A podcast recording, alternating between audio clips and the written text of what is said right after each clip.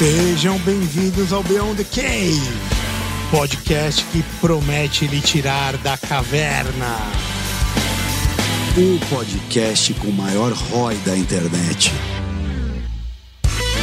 Eu, Caio Fernandes, Regis Magal e Marco Antônio, chefe das Centúrias, investigando a vida como ela é.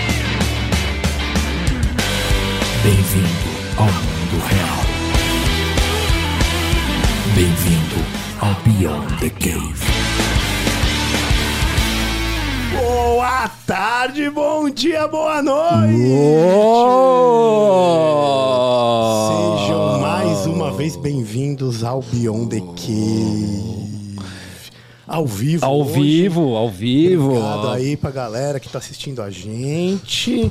Com um convidado que tá retornando mais do que especial. A gente já vai apresentá-lo. Merece episódio ao vivo, hein? Merece episódio ao vivo. Ele Merece sempre merece, né? né? Outra vez foi vivo, também né? outra vez foi vivo É. E temos o nosso Denão da Massa. Olha, e aí, Denão da Massa que brother? nunca teve um episódio ao vivo, inclusive. Ah, Tá tendo agora. Nunca fez por merecer. Não, jamais, irmão. Não, aí jamais. fica aí a minha reclamação Ih, já desde come- já. Ih. Não, irmão, não fala isso que não que você vai Fica a minha reclamação desde já aí na ouvidoria. Levamos uma ouvidoria aqui. Machuca meu coração. né? Meu privilégio se estendeu até. Se, deu, se deu bem aí, ó. Caio, quase caiu. O Caio tá. É muita emoção. Tá é junto muita com o emoção. nosso querido deputado Alexandre Freitas, lá do Rio de Janeiro. Muito boa noite, pessoal. Muito, muito obrigado, irmão. Mais uma vez, sempre disponível, né? Impressionante você, cara. Muito Você é uma pessoa fácil.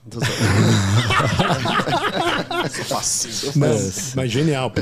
Puta, puta felicidade de recebê-lo. Mas antes de apresentá-lo, a gente tem algumas obrigações aí, né? Vamos lá, galera. É só clicar, botãozinho, sininho, arroba Beyond the Cave PDC. Segue a gente em todas as mídias sociais, Instagram, YouTube, no Spotify. É, acho que, pô, É muito legal, né? Muito legal, Não, né, favor, cara? Não esqueçam de ver os cortes no YouTube, para quem não consegue ver o episódio inteiro. Tem os cortes separados lá também que são muito bons. E além do arroba Beyond the Cave PDC, nós temos nosso querido apoia.se barra Beyond, BYND, 20 realzinho por mês. O que, que ganha, Caião? Ganha esses caras geniais aqui trocando ideia com, com a gente. Você vai interagir com todo mundo, fazer pergunta, é, trocar ideias. é, no também grupo ganha. do WhatsApp, né? Entra no grupo do WhatsApp, tem, a, o, tem a- essa maravilhosa camiseta, né? Uma, uma maravilha- Ganha- uma maravilhosa camiseta, o D não, Não. tem, o Ale É, tem, tem. todo mundo tem minha camiseta. então, hoje, olha lá. frio do campo São Paulo. mas tem, tem, é, é, é, por baixo é, ali, aí. irmão. E el- elas estão também no tá? Então quem tiver interesse aí só na camiseta, pode ir por lá. E quem tá vendo ao vivo agora, quem é apoiador consegue ver ao vivo todos os episódios. Então, não só esse, que é um especial que a gente tá fazendo ao vivo, mas todos eles é, vão ao vivo para quem apoia a gente. Então fica a dica. Quem que é o Alexandre Freitas? Advogado, empreendedor, nascido em Brasília, quer voltar para lá e é nascido lá, né? Mas é carioca e tijucana aí de coração. É, é deputado estadual, foi eleito em 2014 no Rio de Janeiro, pelo Partido Novo à época, né? Com quase 2018. 20 2018, isso. 2000 eu falei o quê? 2014. 14. Ah, que pena. 14 era vereador, não. 16 era vereador, na 16, verdade. É isso aí. 2018, com quase 20 mil votos.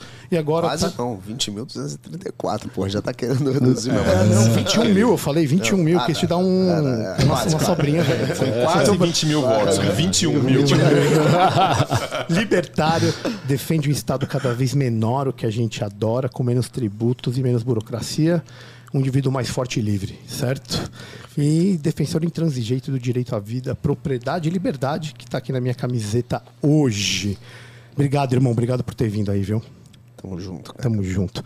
Vamos começar como a gente sempre começa, então, né? Com a grande maioria dos convidados, a gente gosta muito de filosofia, a gente traz aí diversos assuntos, epicurismo, estoicismo, platonismo, uma vida examinada. E a gente sempre pergunta para quem vem aqui o que, que é uma vida boa. O que, que é para você uma vida boa, Alexandre? Cara, vida boa. Você tem um trabalho com propósito, deixar seu legado no mundo. A vida boa é o presente, né, cara? Se não for o presente, desiste. Então eu sempre tive essa preocupação de fazer a vida boa ser o presente. Obviamente que ao longo da minha vida foram fases completamente diferentes. Quando eu estava na faculdade não tinha as preocupações que eu tinha. Quando eu não estava deputado também não tinha as preocupações que eu tinha. Mas a verdade é que na vida a gente só muda as preocupações. Então todo mundo tem problema, todo mundo tem preocupações. E acho até um absurdo quando as pessoas ficam querendo competir problema, né? Então isso é muito comum. Um acha que a sua dor é muito maior do que a dor do outro. Mas é, eu sempre tive esse cuidado de a vida boa ser sempre o presente. E a gente tem mantido essa, esse padrão, né, por 41 anos. Além de presente, você falou de legado. Foi mal. Fala- Quer falar? Não, não, manda Além lá, de manda presente, você falou de legado, né? É... e- e o teu motivo, o teu ethos para entrar na política foi esse? Com É, certeza. Deixar um legado.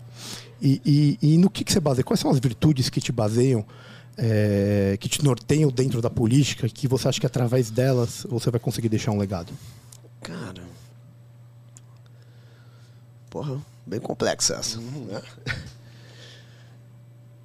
Bom, primeiro, eu acho que a, a vida pública, né, pelo menos para mim, ela traz um senso de realização muito grande, né? Eu costumo usar dois exemplos, que é, aliás, eu costumo usar um exemplo que é uma nota num periódico chamado Correio do Amanhã, lá do Rio de Janeiro, chamada Sincronicidade. Vou até ler, porque são só três parágrafos, então é, é bem tranquilo. Aqui, ó. Que é um negócio que me colocou na história do Rio de Janeiro e ninguém tira de mim. Você chegou no Rio de Janeiro quando? Ah, com um ano de idade minha mãe. Ah, foi minha bem mãe cedinho. voltou. Bem cedo. É, então, assim. é, Eu morei em Brasília, né? Um ano. Fiz pós-graduação lá. E. Ué, não tá entrando aqui. Ah, bom. Enfim. É, essa nota ela fala do, do dia em que eu consegui uma liminar que garantiu o leilão da SEDAI, que foi o maior leilão da história do Brasil. Hoje, se o estado do Rio de Janeiro tem capacidade de investimento, é graças a esse leilão. Foi arrecadado 21 bilhões de reais só de royalties, né? Fora os investimentos que, que as concessionárias vão ter que fazer para levar água e esgoto para toda a população do estado. Não do estado inteiro, porque te- teve alguns municípios que não aderiram à, à concessão. E no dia que eu consegui essa liminar, eu estava julgando o Witzel, no tribunal do impeachment. O primeiro governador caçado da história do Brasil. Então, assim, são dois fatos históricos para o estado do Rio de Janeiro que ninguém tira de mim. Assim, é uma. É inquestionável que eu estou na história do estado por realizações ao longo do mandato e isso traz muita satisfação. Então, é você conseguir deixar sua marca, sua relevância em coisas efetivas, né? Porque também não adianta você ser aquela pessoa cheia de ideais que não realiza absolutamente nada, fica só no discurso. E isso a gente vê muito também. Então, beleza, ter um, uma, boas ideias, ter um discurso bonito, ter uma boa oratória legal, é legal. Mas se você não entregar porcaria nenhuma ao longo do teu mandato, de que, que serviu? Só para fazer discursinho, fazer videozinho legalzinho na internet. E a gente sabe que tem muito parlamentar que é, que é dessa linha, né? As pessoas falam muito o que os outros querem ouvir, mas não realizam absolutamente nada. Então, o que me dá vontade de estar na política, esse tesão de estar na política, é a capacidade de, de fato, você realizar coisas e impactar a vida da- de outras pessoas de forma positiva, né? Você queria perguntar alguma coisa? Manda cara? ver, manda Só ver, manda ver. com Cara, calor eu- aqui. Tá. Porra, Quer ligar o ar pra gente? Vamos. calor de... Cara, é... como que é isso no Rio de Janeiro? Rio de Janeiro é um estado que frequentemente está nas manchetes nacionais, ora pela sua beleza, ora por algum tipo de tragédia, corrupção, uma série de problemas institucionais, assim, é, a ponto de quem quem está de fora, até em estados quebrados como eu em Minas Gerais, de olhar para o Rio de Janeiro e falar: caramba, esse negócio nunca vai ter uma solução na vida, porque parece que é uma contaminação sistêmica, assim, tudo quanto é tipo de ah, especialmente força pública. Então, é, é no legislativo, é no executivo, é no judiciário, é no Ministério Público, na polícia. Assim, tem solução para o Rio de Janeiro, cara? Ou isso que você faz é realmente assim uma coisa completamente extraordinária, completamente fora do esquadro? Cara, bom, primeiro, o Rio de Janeiro é a vitrine do Brasil, né? Então, uma pedrinha que cai ali reverbera no, no país inteiro. Então existe, primeiro, uma, uma, uma atenção maior de, do, de todo o Brasil para o estado do Rio de Janeiro. Especialmente para a cidade do Rio de Janeiro. É, então, assim, isso é um. é- tem ônus e bônus, né? Você tem visibilidade, naturalmente, uma, alguma coisa negativa acaba reverberando muito mais. Existem estados muito piores, assim, em termos de tanto de corrupção como também de violência. Você vai, por exemplo, no Leblon, Leblon tem índice de violência igual à Europa. Só que você vai para Baixada, o negócio já complica um pouco. E, mas está melhorando. A gente tem, tem visto as forças de segurança pública atuando bastante contra o crime organizado, milícia, narcotráfico, que eu chamo de narcoterrorismo, né? Porque o tráfico é uma coisa, o narcoterrorismo é outra completamente diferente. Você vê áreas de exclusão dentro do Estado. Eu, por exemplo, fui autor de um pedido de CPI que queria investigar um fato muito determinado, que é quando a organização criminosa ela cria um monopólio dentro de uma determinada região. E isso vai ser uma das pautas minhas lá em Brasília, né? É entender que essas áreas onde existe dominação e criação de monopólio por parte da organização criminosa, da, de uma organização criminosa, precisa ser compreendido como estado de exceção. Não é razoável você achar que alguém que vive numa comunidade, eu não gosto nem de chamar de comunidade, eu gosto de chamar de favela. Não gosto de ficar romantizando. É, aquela pessoa que paga mais caro do que eu no botijão de gás, aquela pessoa não consegue contratar um serviço de internet da Oi, da TIM, da Vivo, porque a internet é oferecida pelo narcoterrorismo então pela milícia. Tem milícia lá no Rio de Janeiro que. E, e milícia acabou sendo um termo muito generalizado, né? Na verdade, são grupos armados que não são nem do Comando Vermelho, nem Terceiro Comando, nem é, ADA, e aí então virou milícia. Mas na verdade é tudo vagabundo, tudo igual. Não tem a menor diferença. Hoje milícia trafica, hoje traficante é, vende serviço de gás, é, vende botijão de gás, vende produtos, é, serviços e produtos essenciais, enfim. Então você tem ali uma, uma correlação grande, não existe diferença nenhuma das atividades. É, e aí eu queria investigar isso. A gente precisa tratar como algo completamente dissonante da ordem democrática e de dignidade da pessoa humana. E eh, tem jeito, óbvio que tem. Mas eu acho que a gente só vai conseguir melhorar. Ah, detalhe, tá? Quando eu apresentei esse pedido de CPI, eu fui principalmente em deputados de esquerda, deputados e deputadas. E ninguém quis fazer parte. Todo mundo falou: ah, não, pô, não tô querendo problema pra mim esse ano, não sei o quê. Foi, foi no início desse ano, né? E aí todo mundo meio que arregou. É, teve até gente que se elegeu sobre o cadáver da Marielle e não teve peito para comprar esse barulho. E eu lamentei muito isso. Teve alguns deputados de direita que falaram: não, pô, beleza, topo tal. Mas eu queria uma CPI plural, justamente para não dizerem que era uma CPI enviesada, né? Mas infelizmente ela não saiu do papel. Espero que alguém na próxima legislatura pegue isso para si, porque é fundamental a gente trazer luz a isso. É inaceitável que, por exemplo, uma milícia tenha um serviço de, aplica de motorista por aplicativo, porra. E a Uber não consegue entrar numa determinada região do estado, do- da cidade do Rio. Brincadeira, né, velho? Brincadeira, O que você tá me velho. falando, Vai você tentar abrir um, um- um- ter um táxi, levar os caras de um lado pro outro, né, meu? É surreal, cara. O que você está me dizendo é que precisa ter um certo estado lá dentro para depois para ter uma certa Pra depois a gente tirar. e controle para depois a gente tirar ele. É essa que é isso que, que Como assim? É, é porque você tá assim, precisa ter um poder de polícia ali, que é o estado hoje que faz isso, Sim. para resolver um problema. Até porque o Estado tirou a arma de todo mundo, né? Então, de repente, se a população fosse armada, a população mais carente, e fora a, a burocracia para se comprar uma arma, você ainda tem a cláusula de barreira econômica, que é o preço. Caro, né, velho? Vai comprar uma pistola pra Ah, ver. eu, eu sou autor do projeto de lei que tenta equalizar a alíquota de ICMS de armas e munições com Minas, Espírito Santo e São Paulo. Porque o Rio de Janeiro hoje é o segundo estado mais caro em termos de ICMS sobre armas e munições do Brasil. Então esse projeto de lei é meu.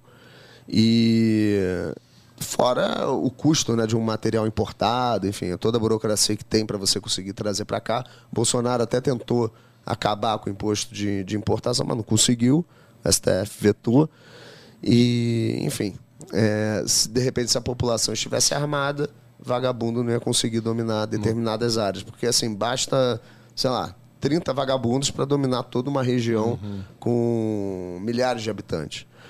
Então, enfim, já que o Estado retirou o poder de autodefesa das pessoas, o mínimo que você espera é que pelo menos ele prove- venha prover é, uma dignidade em termos de, porra, cara, é violência. Violência não, porque eu também não gosto de generalizar, nem toda violência é ruim, né?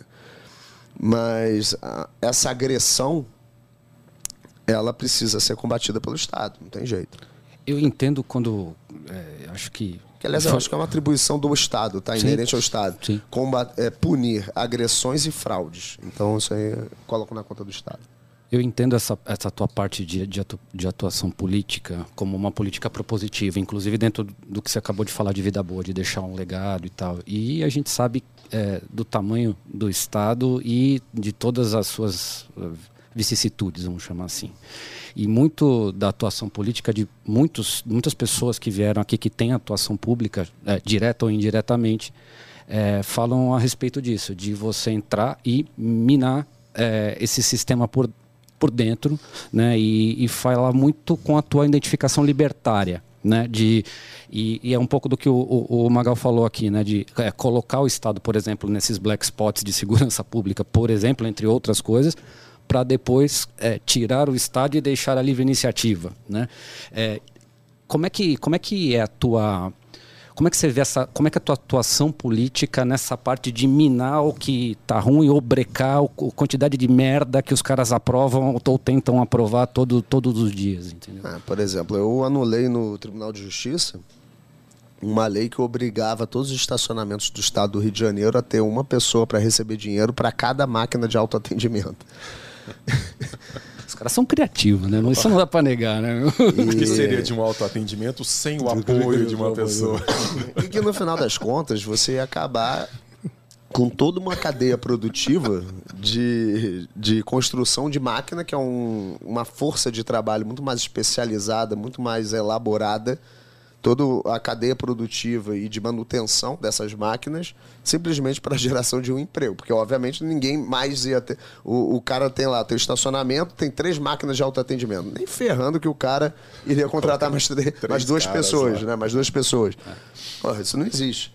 É, então você ia acabar com toda uma cadeia qualificada de produção que vai do, do plástico, dos circuitos, da tela, enfim, de tudo. Uhum. Fora transporte, manutenção posterior dessas máquinas. Sem in- inviabilizar o negócio do cara da, da máquina de autoatendimento. Exatamente. Ao- aos moldes do que aconteceu aqui com os patinetes. Lembra que tinha os patinetes e o, o negócio ficou inviável economicamente, os caras vazaram, né? Então, e aí eu, até na, na época, né, eu estava tentando barrar esse projeto lá no plenário. E, e eu falando, porra, cara, isso aqui você vai acabar com toda uma cadeia produtiva muito mais é, elaborada. Ele, não, pô, mas a gente precisa gerar emprego. Eu falei, pô, mas é um emprego de uma pessoa simplesmente pegando e dando dinheiro. Não é um emprego qualificado. Isso não é bom para nossa economia. É, enfim, e aí ele começou a me ameaçar, né? Ele chegou falou: Não, pô, então se você pedir verificação, eu vou barreirar todos os teus projetos, não sei o que. Eu vi que o negócio não estava andando. Aí eu virei pro cara e falei: Ó, é, cara, deixa eu te falar a verdade. É que eu tô querendo. O meu plano de aposentadoria é ser dono de estacionamento. E aí tu vai foder com o meu negócio. Aí ele parou assim, olhou. Tá bom então, faz o que você quiser.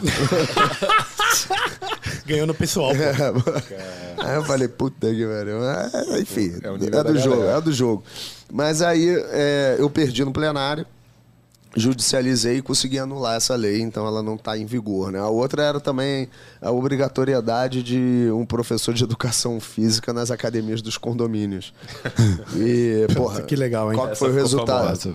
Ah, e o resultado disso foi que todos os síndicos fecharam as academias. Falaram, cara, ninguém vai, mais malhar aqui por- porque né, Claro. a gente não vai ficar com esse passivo, né? E o CREF ia é, real, assim, nos condomínios. Multava, enfim, os caras eram quatro.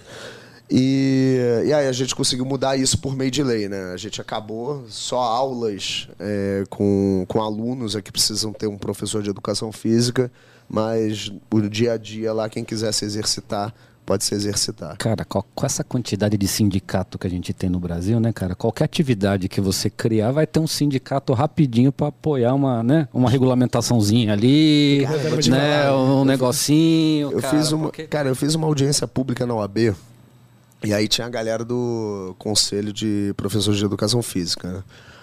Aí eu falando que era um absurdo essa lei, não sei o que, aí vem um cara lá, um sindicalista, falando, não, mas porra, professor dentro das academias de condomínio garantem a, a, a integridade física e a vida das pessoas. Eu falei, Claro. calma aí, como é que é a vida, meu amigo? Diversas vezes Ele- eu já dei com o bíceps na minha cabeça. Como é que é, cara? Ele, Bizarro. eu, eu falei pra ele, vem cá, quantas pessoas estão morrendo nas academias só pra eu saber? Ele, O Aí tamanho ele, do monte, problema, é. Um monte. É, é tipo também um. Teve um projeto de lei muito bom, né? cara mandou um Em que monte, o, o, o parlamentar ele queria obrigar que todos os prédios do estado tivessem alguma marcação nas janelas pra passarinho não bater. E aí eu cheguei pra conversar com o autor do projeto, né? Eu falei, pô, fulano, cara, é inviável. Como é que você tá querendo trazer isso por todos os prédios? Mas ele era que- da Sociedade Protetora dos Pardais? Que Não, que ele era? é da, da causa ecológica Ah, lá. É a ah. galera que acha que canudinho é um problema, canudinho tá, de plástico, tá, enfim. tá. Não, só pra Sacolinha, entender. plástico Tá. é uma porcaria, como se não fosse, por tudo a dona de casa pega a sacolinha do supermercado e recicla ela como saco de lixo do, da lixeira do banheiro, do, do banheiro e do, da cozinha, né? Mas tudo bem. Mas não é pra isso que serve mesmo? Não, mas é óbvio que é pra Ah, isso ah, que serve, pô. Todo mundo. Ah, quem, quem- é, é porque o socialista não é dono de casa, né? Então Ah, não é, sabe é, não, alguém, alguém troca pra ele, ele nem vê. É, ele não leva no lixo, né? Pois é. A, a, Froline leva pra ele até, né? Então aí, chegou lá na. Eu fui falar com ele que era um absurdo o projeto, que era inviável, porra, ia trazer um ônus, um custo gigantesco. Aí ele, não, porra, mas a gente precisa é, tratar essa questão dos pássaros batendo na- nas janelas e morrendo. não sei. Eu falei, ô, ô, fulano, mas vem cá, quantas, quantos pássaros costumam morrer aí? Ele, milhões. Eu falei, meu amigo, se fossem milhões, a gente tava pisando em pombo assim, na esquina, cara. Quebrar a vida Não, pra aí o melhor, o melhor foi a solução que ele deu. Ele chegou pra mim e falou: Tá bom, então vamos fazer o seguinte: vamos só botar pras, pros prédios novos. Eu falei: Mas então os pássaros vão continuar batendo a porra dos vidros dos antigos, caceta. Não vai adiantar de nada, né? Porra, mídia- Ele: Não, mas é só pra mandar um recado, uma mensagem de conscientização. Eu falei. Enfim, a gente conseguiu arquivar esse projeto. E, e você vê lá na, na Câmara Estadual, lá você vê muita gente que tem esse, essa inclinação ou não? É só vo- você, você conta nos dedos. Cara, inclinação do quê? Do, de- De, de, de não ter essas medidas propositivas, né? De você Ah, ficar um barrando essa monte, monte de cara. porcaria aí. Um monte, um É monte. só o que tem, né, irmão? É, Não, mas tem uma galera consciente, assim, tem uma galera É. consciente. Mas é. Quer educar os pássaros em vez de colocar. Vamos falar do processo Não, educacional. o, pior de, o pior de tudo, cara, eu não Mas desde que seja nada. construtivo. Aprender tá? a fazer É, curva. Tem que ser construtivo. Cara, pior que eu não posso falar nada, até porque a minha casa na Tijuca, ela é toda envidraçada. Aí volta e meia bate uma porcaria de um pardalzinho lá. Aí o último que bateu, o gato comeu. Meu gato comeu o bichinho. Eu falei, puta. É a lei da natureza. Ciclo da vida, é, cara. ciclo da- Assim, ciclo da eu já Cadeia alimentar. dois. Eu, que- aproveitar que a gente tinha falado ali, você falou é, que eu falei do Estado entrando na, a- nas favelas, você falou que é, o Estado não, não deixa as pessoas portarem arma. E eu vou aproveitar uma questão de um dos nossos apoiadores, que é o Michel Candes, ele, ele pergunta para você assim, o que, que você falaria para uma pessoa que diz que se você liberar porte de arma para o cidadão comum, pode virar bang bang? Principalmente num lugar que talvez as pessoas não... É só você olhar a realidade, cara. O Brasil, historicamente, durante os governos PT, bateu lá 60 mil homicídios por ano. E hoje você está em 40. E mais do que triplicou, eu acho. Agora não vou lembrar os números corretos, mas a quantidade. Acho que chegou já a um milhão de armas na- nas mãos das pessoas é, depois do governo Bolsonaro. E você está vendo uma queda na violência. Então, na menos pior das hipóteses, aí não existe nenhuma correlação, ao menos para nossa sociedade, E, obviamente, que isso não é uma ciência exata. Você pode ter sociedades que se armam e ficam mais violentas, ou então sociedades que não se armam e, e enfim, isso não tem impacto nenhum. Mas no nosso caso, mais armas não se refletiram em mais mortes. Isso é um fato. Se existe correlação de causa e efeito, não sei, não dá pra gente afirmar. Mas é, a gente consegue afirmar com muita tranquilidade que mais armas no Brasil não significam mais mortes. E o que eu acho que a gente precisa agora trabalhar é para ter mais segurança jurídica. É inaceitável, por exemplo, você deixar na mão de um juiz um conceito de que, ah, não, tomou tiro nas costas, foi excesso, é, deu mais de três tiros, é excesso. Enfim, isso não existe. Ah, não, por que não deu tiro na perna? Isso é coisa de doente mental, assim, não tem como você achar razoável. É, E a gente tem um caso lá no Rio. Tecnicidade, né? Não, o, cara, a- o cara começa a discutir um negócio que O não cara é tá pra no meio de uma não troca é de tiro, o cara com um AK-47 fala assim, não, mas tem que dar no é, joelho joelho, dele. é. Ah. Não, e a gente tem um caso muito, muito curioso lá no, no Rio, que foi um policial do Leblon, não está acostumado a trocar tiro. Ele teve uma ocorrência que um morador de rua estava esfaqueando as pessoas, ele matou duas ou três pessoas na faca. E o, esse PM foi tentar dar um tiro na perna do cara. Acertou o bombeiro que estava do outro lado da rua Puta que pariu. errou e o cara conseguiu matar mais uma pessoa antes do, do negócio. E eu até, na época, eu falei pro secretário de Polícia Militar, eu falei, cara, esse caso aqui tem que ser repetido a exaustão dentro das academias de Uhum. Estudo de dentro do caso. curso. É, um estudo de caso. Falar, meu irmão, não faça essa merda, porque senão você vai matar inocente, ou vai deixar que inocentes morram. Ah. E foi um caso bem. Aí teve até um deputado que é, que é PM reformado e falou. Você sabe que isso aconteceu porque era o PM do Leblon, né? Se fosse de São Gonçalo, não tinha nenhum problema nenhum. Né? Três na Acostumado. cabeça. Assim, é surreal, cara. As pessoas acharem que é possível você dar tiro na perna de alguém no meio de uma situação de crítica de risco. É, não tem como. E, então a gente precisa ir para Brasília para para tratar essa questão da legítima defesa de forma mais condizente com a realidade. O, o excesso ele acontece quando não existe ameaça imediata ou iminente. Qualquer coisa, qualquer reação com uma ameaça imediata ou iminente, cara, eu- pouco importa se o cara tá na mão e eu tô armado. Não existe absolutamente nada na legislação que me obrigue a trocar soco com outra pessoa. Então, a partir do, e, e a arma ela precisa ser utilizada como um instrumento de defesa.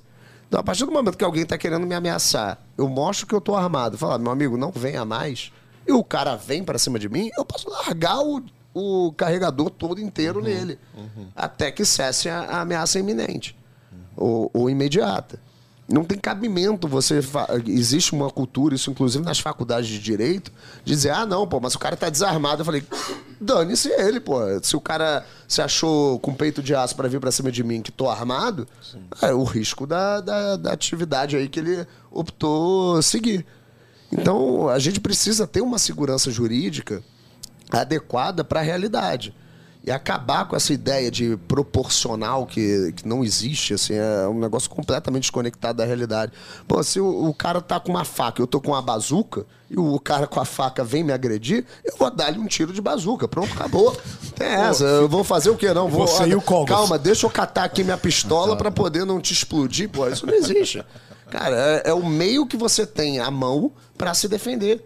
Sim, sim. O que eu fico mais puto, cara, que, é que a liberdade de defesa é um direito natural, cara. Ele, ele, pre- ele precede o Estado. Então, Com certeza. é- eu acho uma violação ao indivíduo tamanha, porque você tira. por- Porque tem as pessoas vão ter arma. Tem, tá, aí. Não é porque você tem uma lei que não. Tá, tem um monte de gente que tem arma, cara. E principalmente pessoas que, que não são pessoas. Não, então, mas aí é que tá. É, o- A pergunta foi se, porque o Estado proíbe as pessoas de terem armas. Não é verdade.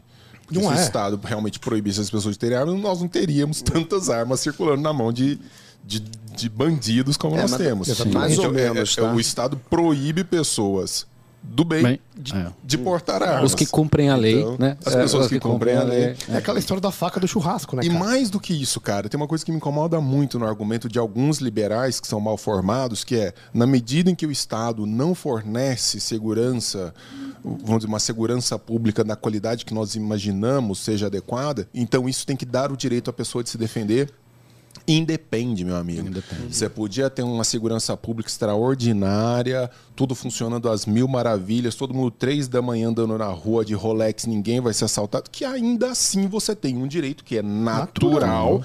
que independe de concessão do Estado, de portar uma arma.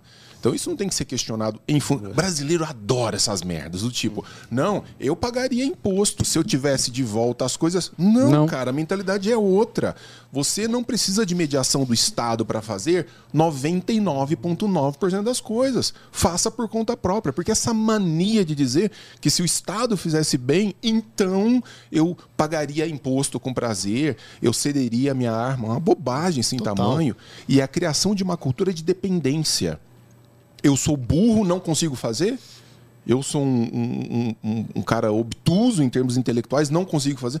Cria-se a ideia de que é bom ficar criando intermediários no processo de defesa de liberdades individuais. E, e, e mais ainda, e facilita esses grupos barra facções políticas, vide Venezuela, tomar conta do país. Sim, se a gente claro. for pensar num, num, num, num, espectro muito maior. Você cria um halo de dependência, é. né? Você cria é, é, uma, uma, geração de dependentes, isso no longo prazo, né? Você onera o Estado com isso e você não oferece o que você está se propondo em termos de política pública, ou seja, é uma tripla falácia, né? Vamos pensar uma pessoa normal, vocês que são médicos, um cara normal, que tem um intelecto razoavelmente normal, funcionante, o cara que está com uma arma e ele está dirigindo o carro e ele bate o carro e de repente o outro chama para uma briga de trânsito, eu já vi alguém falar isso. Você tende a evitar a todo custo com certeza. a briga de trânsito, sabendo que você está armado. Então, oh, cara, não, tá tudo bem, desculpa aí, e tudo, porque você sabe o que, que você tem na cintura. Então não é assim, bateu, já vou Sai sair igual um louco e não sei o que. É. Então, a e... tendência natural é de que você evite situações de conflito exatamente porque como diz um amigo meu, Rafael Lima, que já veio aqui, né? Não, não veio. Ele ficou doente, mas a gente vai remarcar. Ele tem que voltar, ele tem que vir. É, não tem. Se eu imagino que você tem uma pistolinha de água, eu parto para cima. Agora, se eu estou realmente armado, e o cara pode imaginar assim, pô, esse cara pode estar realmente armado e de repente ele até... Isso já aconteceu comigo, tá? Eu já evitei é. briga de trânsito porque eu estava armado. Então. Porque teve uma vez que eu tava andando, eu não sei se eu tinha fechado o cara, o cara me fechou, não lembro agora. Mas eu sei que o malandro começou a vir para cima de mim. Aí chegou num ponto lá que eu tava estacionado, eu vi que o cara ia, ia partir para cima. Aí eu só fiz assim, ó, falei, ó, Mostrei. Aí o cara falou: ah, desculpa, não sei o quê. Então, assim, cara, a arma ela tem que ser utilizada como um instrumento de defesa. Sim. Você não pode nunca utilizar ela como instrumento de agressão. Uhum. E, e é bom gente, é, as pessoas terem noção que segurança pública não é segurança pessoal.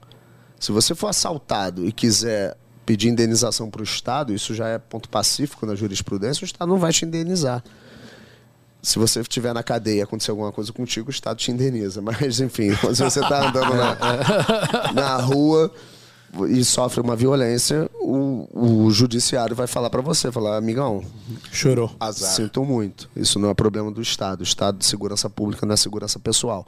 Então, eu, pelo menos, não delego a minha segurança e nem a da minha família ao Estado. A segurança, até eu falo para todo mundo, né?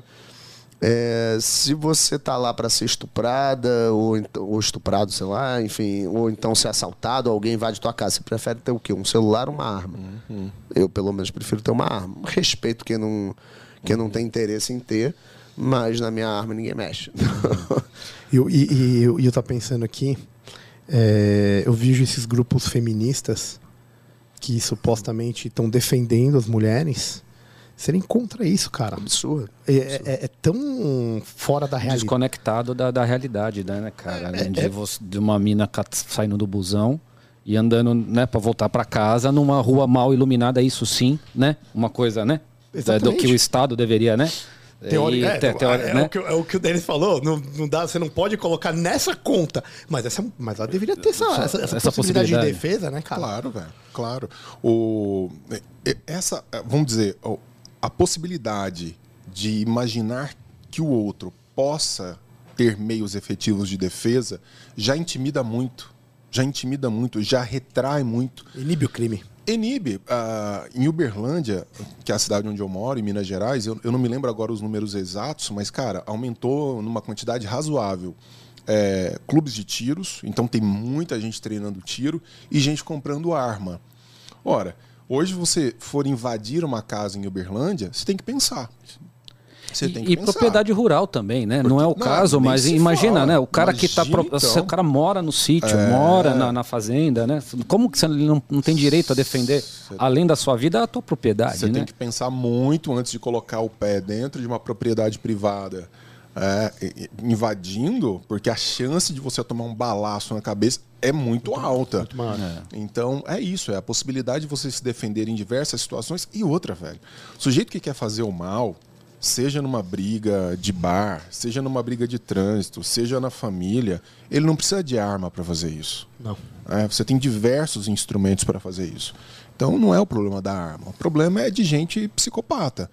E isso acontece, é o mundo. O mundo é assim. Tem gente que despiroca e comete loucuras. Aí você vai e pune o sujeito. No- Nossa legislação em, rela- em relação a isso tá. é, foram mais. Foram de- decretos que foram emitidos pelo, pelo, pelo O Bolsonaro. Faquinha acabou de ferrar tudo, né?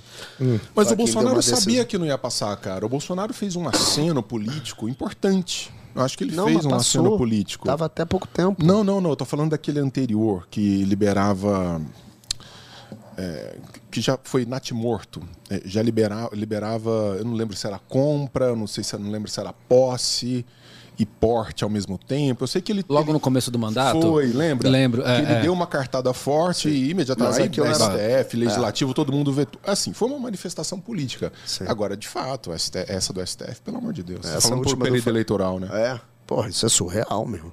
O Faquin basicamente tá ferrando os clubes de tiros e os despachantes, que hoje não conseguem mais ter autorização nenhuma para posse e porte. É. Porte já é muito difícil. Eu fiz uma vez um questionamento para a PF nos últimos cinco anos. é, os estados que concederam porte de arma, né? Isso, isso quando eu estava pedindo o meu. E o Rio Grande do Sul é o estado com mais emissão de porte de armas. Da, agora não vou lembrar o, o número exato, mas eu sei que no Amapá foi zero. o Amapá ninguém tem porte de arma lá. Não precisa, né? precisa, Essas coisas não tá tudo bem. precisam. Tá tudo certo. Valeu, mas, É, porra, tá eu tudo fiquei certo. curioso. Assim, eu falei, porra, o Amapá ninguém pediu porte de arma nesse, nesse estado. Aqui a gente não precisa de lei pra saber fazer o quê. Ah, precisa É, de lei, porte? precisa- precisa eu não de porte. sabia. Exatamente. É surreal, cara. Cara, deixa eu fazer uma. Eu queria é, voltar um pouquinho lá no começo, né? É, que eu falei da, de virtude. E como a gente está falando de liberdade, eu queria ver como que você enxerga o uso da liberdade como virtude para realizar essa praxis que você falou lá no começo, né? Que tem que ser feito de alguma forma. Não adianta você ficar só no mundo das ideias e não colocar isso em prática, né? Para você no final conseguir é, deixar esse legado. Além dessa questão da arma, como mais você vê que a gente pode usar a liberdade como virtude para chegar nessa, nessa prática aí, nessas praxis? Cara, eu acho que ah, quando as pessoas têm liberdade para agir, eh, a inovação vem, não tem jeito. É, quando você tem um negócio muito regrado, muito não sei, você impede a, inovação, você impede o desenvolvimento. Então, eu entendo que quanto mais liberdade, melhor. Obviamente que, nó- como eu disse, eu entendo como função do Estado punir agressões e fraudes, coisa que a gente não faz aqui. Pra você ter uma ideia, o nosso judiciário transformou o direito ao silêncio ao direito de mentir. Enquanto lá nos Estados Unidos, se o realmente ele comete perjúrio, aqui você pode mentir à vontade, só testemunha que não pode. Sendo que não existe nada na legislação que diga, e, e obviamente que, até mesmo como advogado, eu acho que ninguém deve ser obrigado a produzir prova contra si mesmo. O judiciário sempre teve isso aí como um princípio dentro da, da sua sistemática, com exceção da lei seca. Na lei seca, né, falou: ah, não, tá bom, aqui a gente releva, vamos, vamos fingir que a gente não está violando esse princípio. É, mas quando o cara está respondendo a um crime, ele pode mentir à vontade no judiciário, que isso não tem punição alguma, isso precisa mudar também. É, é inaceitável que, que, o- que o Estado tenha como, a mentira como um princípio de defesa é, por conta do réu, porra. Uma coisa, é, cara, fica em silêncio, não fale, não abra a tua boca. Agora, a partir do momento que você mente em juízo, você tem que ser responsabilidade, responsabilizado por isso. Então, eu acho que a sistemática do judiciário ela já está corrompida quando você admite esse tipo de, de conduta.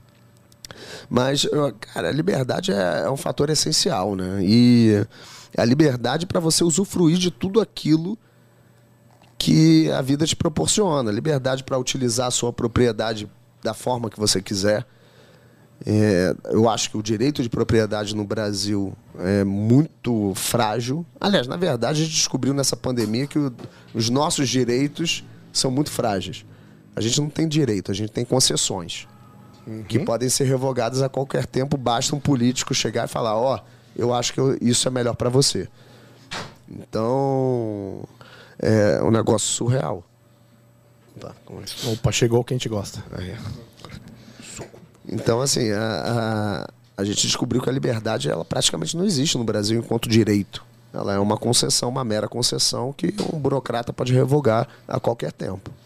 É, Eu acho que o cidadão médio brasileiro, ele, eu não sei se foi pelo fato histórico de nunca termos tido que lutar por essa liberdade e, portanto, aquilo que não está no seu universo de atenção não merece meditação, mas é, o que nós temos, grosso modo, é uma sociedade é, num regime de servidão Apática, né? muito, mas um regime de servidão muito bem caracterizado. Então, você tem essa ideia de função social da propriedade, você tem essa ideia de que, por exemplo, o carro que você acha que tem, você não tem. Deixa de pagar aquele punhado de coisa que você tem que pagar para o Estado para manter, que rapidamente você perde. A mesma coisa a sua casa. É tudo muito relativizado. E agora, o que é pior, o Estado avança sobre a nossa liberdade de dizer né? Então, sobre liberdade de expressão. Então, nós estamos atingindo graus de dominação estatal que entra. Por isso que eu falo, cara, assim, esses passos que a gente dá para dentro da política, as pessoas falam assim: ah, mas qual é a pauta? O que, que vocês pretendem fazer? Olha, essa altura do campeonato, com o pouco braço que a gente tem, é evitar os males muito mais do que fazer o bem. É fazer o bem na tentativa de evitar males. Porque a quantidade de gente voluntariosa desses aí do passarinho para bater na, na janela que tem no legislativo, por exemplo, é uma farra, velho. Então, é, há um, um processo de consciência aí que tem que ser feito, porque do contrário a gente está completamente ferrado. E o que é pior, a gente vai se acostumando. A gente vai mediocrizando a ideia da liberdade. Não é a metáfora do sapo na água fervendo? Vai aumentando a temperatura, lá, ele não Ele está lá dentro, na hora que ele vê, ele já está cozido. Então, é- essa é a história do legislativo no Brasil, mas não só do legislativo, da política brasileira avançando sobre as liberdades dos indivíduos. É, assim, uma- liberdade de opinião é algo que não existe no Brasil. E hoje a gente sequer tem a imunidade parlamentar de palavra e voto. Acabou, acabou. Acabou. A ge- As pessoas têm muito o caso do Daniel na cabeça, mas eu gosto de usar de um vereador do PSOL lá de Santa Catarina, agora não me lembro a cidade. Mas ele foi. Ele tomou uma condenação de 10 mil reais porque acusou um prefeito lá de ser ladrão ou sei lá o quê. Cara, isso é uma falta de respeito com, com os instrumentos democráticos que a gente tem. Ele é o fiscalizador, não é? Cara, é, é assim, eu, eu, enquanto parlamentar, eu tenho, eu tenho a imunidade de acusar quem quer que seja de ser ladrão ou ser o que quer que seja, justamente para poder ser a voz de outras tantas pessoas que votaram em mim. E é engraçado, porque eu estava uma vez falando num. Tava dando lá uma, uma palestra, e aí eu falei, não, porque concordava com o Daniel no conteúdo, mas não na forma, tal, não sei o quê. Aí uma menina levantou a mão e falou, não, não, mas eu acho, eu concordo com as palavras dele. E Isso, pra mim, assim, é são aqueles atos simbólicos que tu fala, puta que pariu. Eu falei, cara, é isso, é pra isso que serve a imunidade. É que por maior que seja a bobagem que um parlamentar fale, aquilo tem uma certa representatividade. E esse é o princípio do voto. É, é a essência do voto democrático. E aí eu, t- eu tava naquele evento lá que o Salim fez é, aqui em São Paulo, aquele congresso.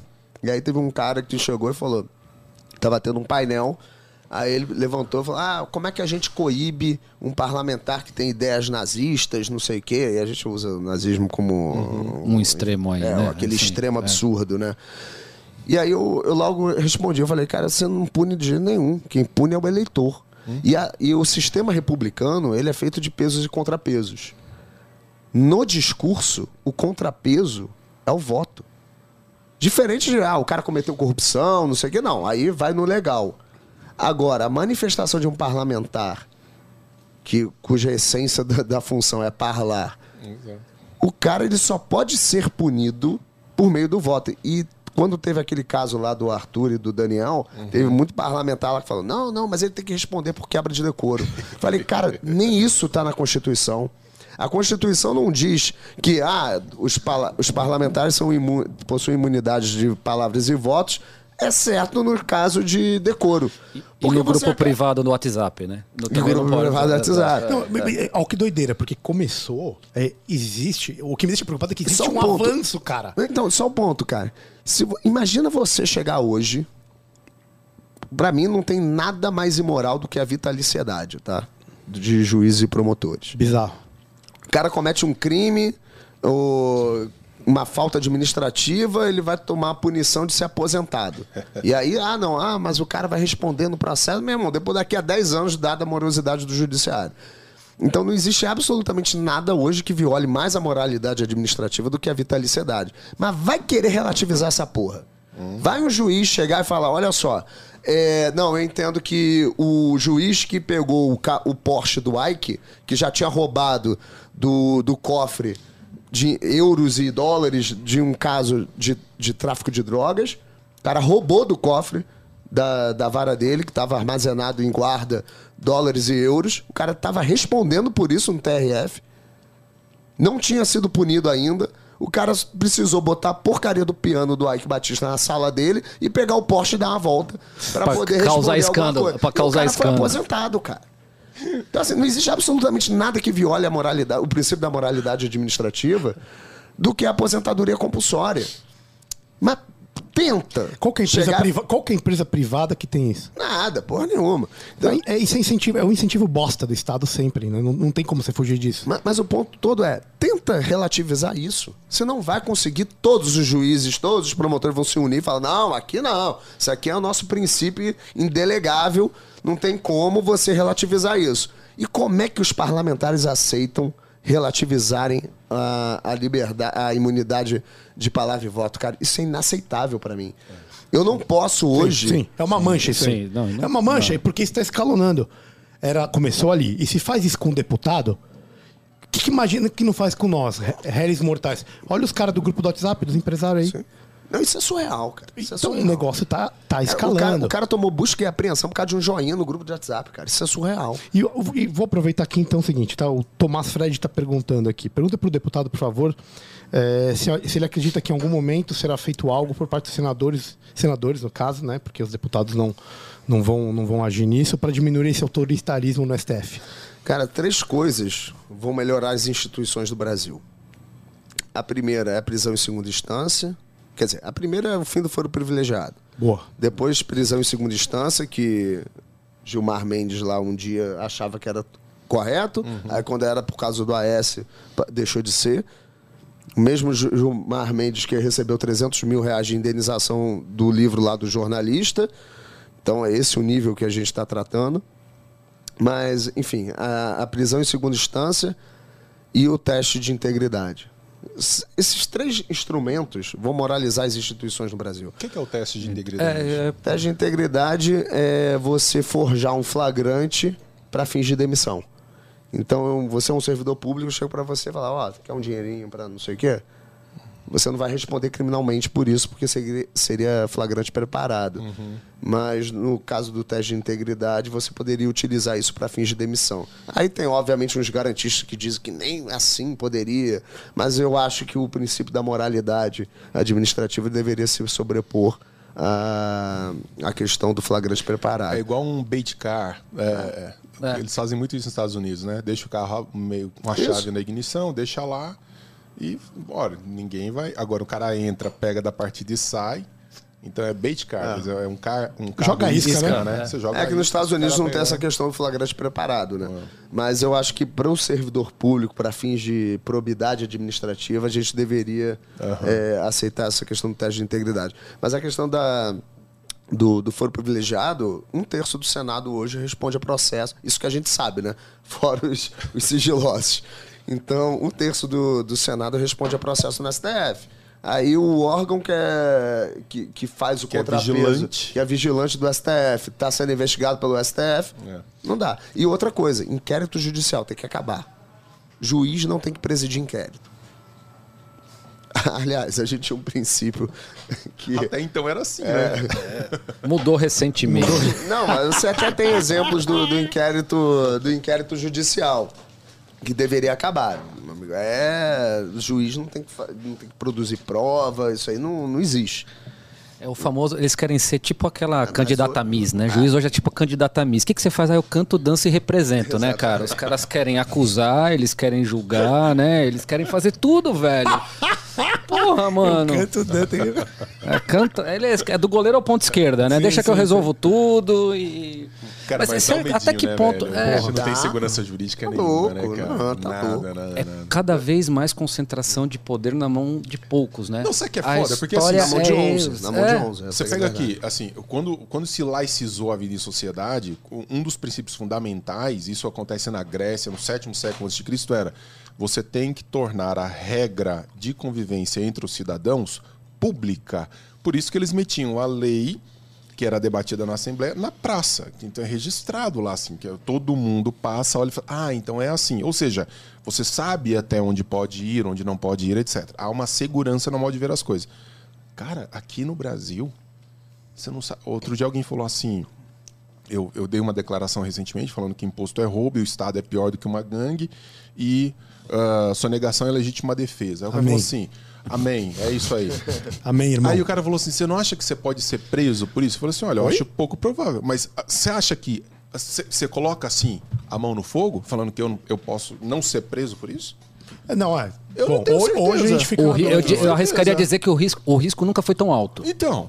Né? Porque depende, se o juiz estiver de mau humor no dia, não concordar com isso, pá, manda lá, tá seis horas. E os caras só chegam seis horas da manhã. Eu odeio acordar essa hora. Seis, o cara não espera meio-dia pra prender o sujeito. Seis horas da manhã, tá lá a PF na minha casa, ó, a polícia, sei lá o que for, me prender. Por quê? Porque você falou que sonegar é legítima defesa. ah, velho, é foda isso aí. É, é- é o que eu falo. É, toda agressão, o que, que te resta fazer? Só negar essa agressão. Então apenas negue essa agressão. Então, se. Isso aí foi uma bosta. do cara. Mas eu gostei. Mas eu gostei. Não é uma agressão. Poxa, É só negar o imposto. Só negue essa agressão. é. Isso é poesia. Você não poesia. pode falar só. Porra, você tem que sonegar imposto, porque aí você tá.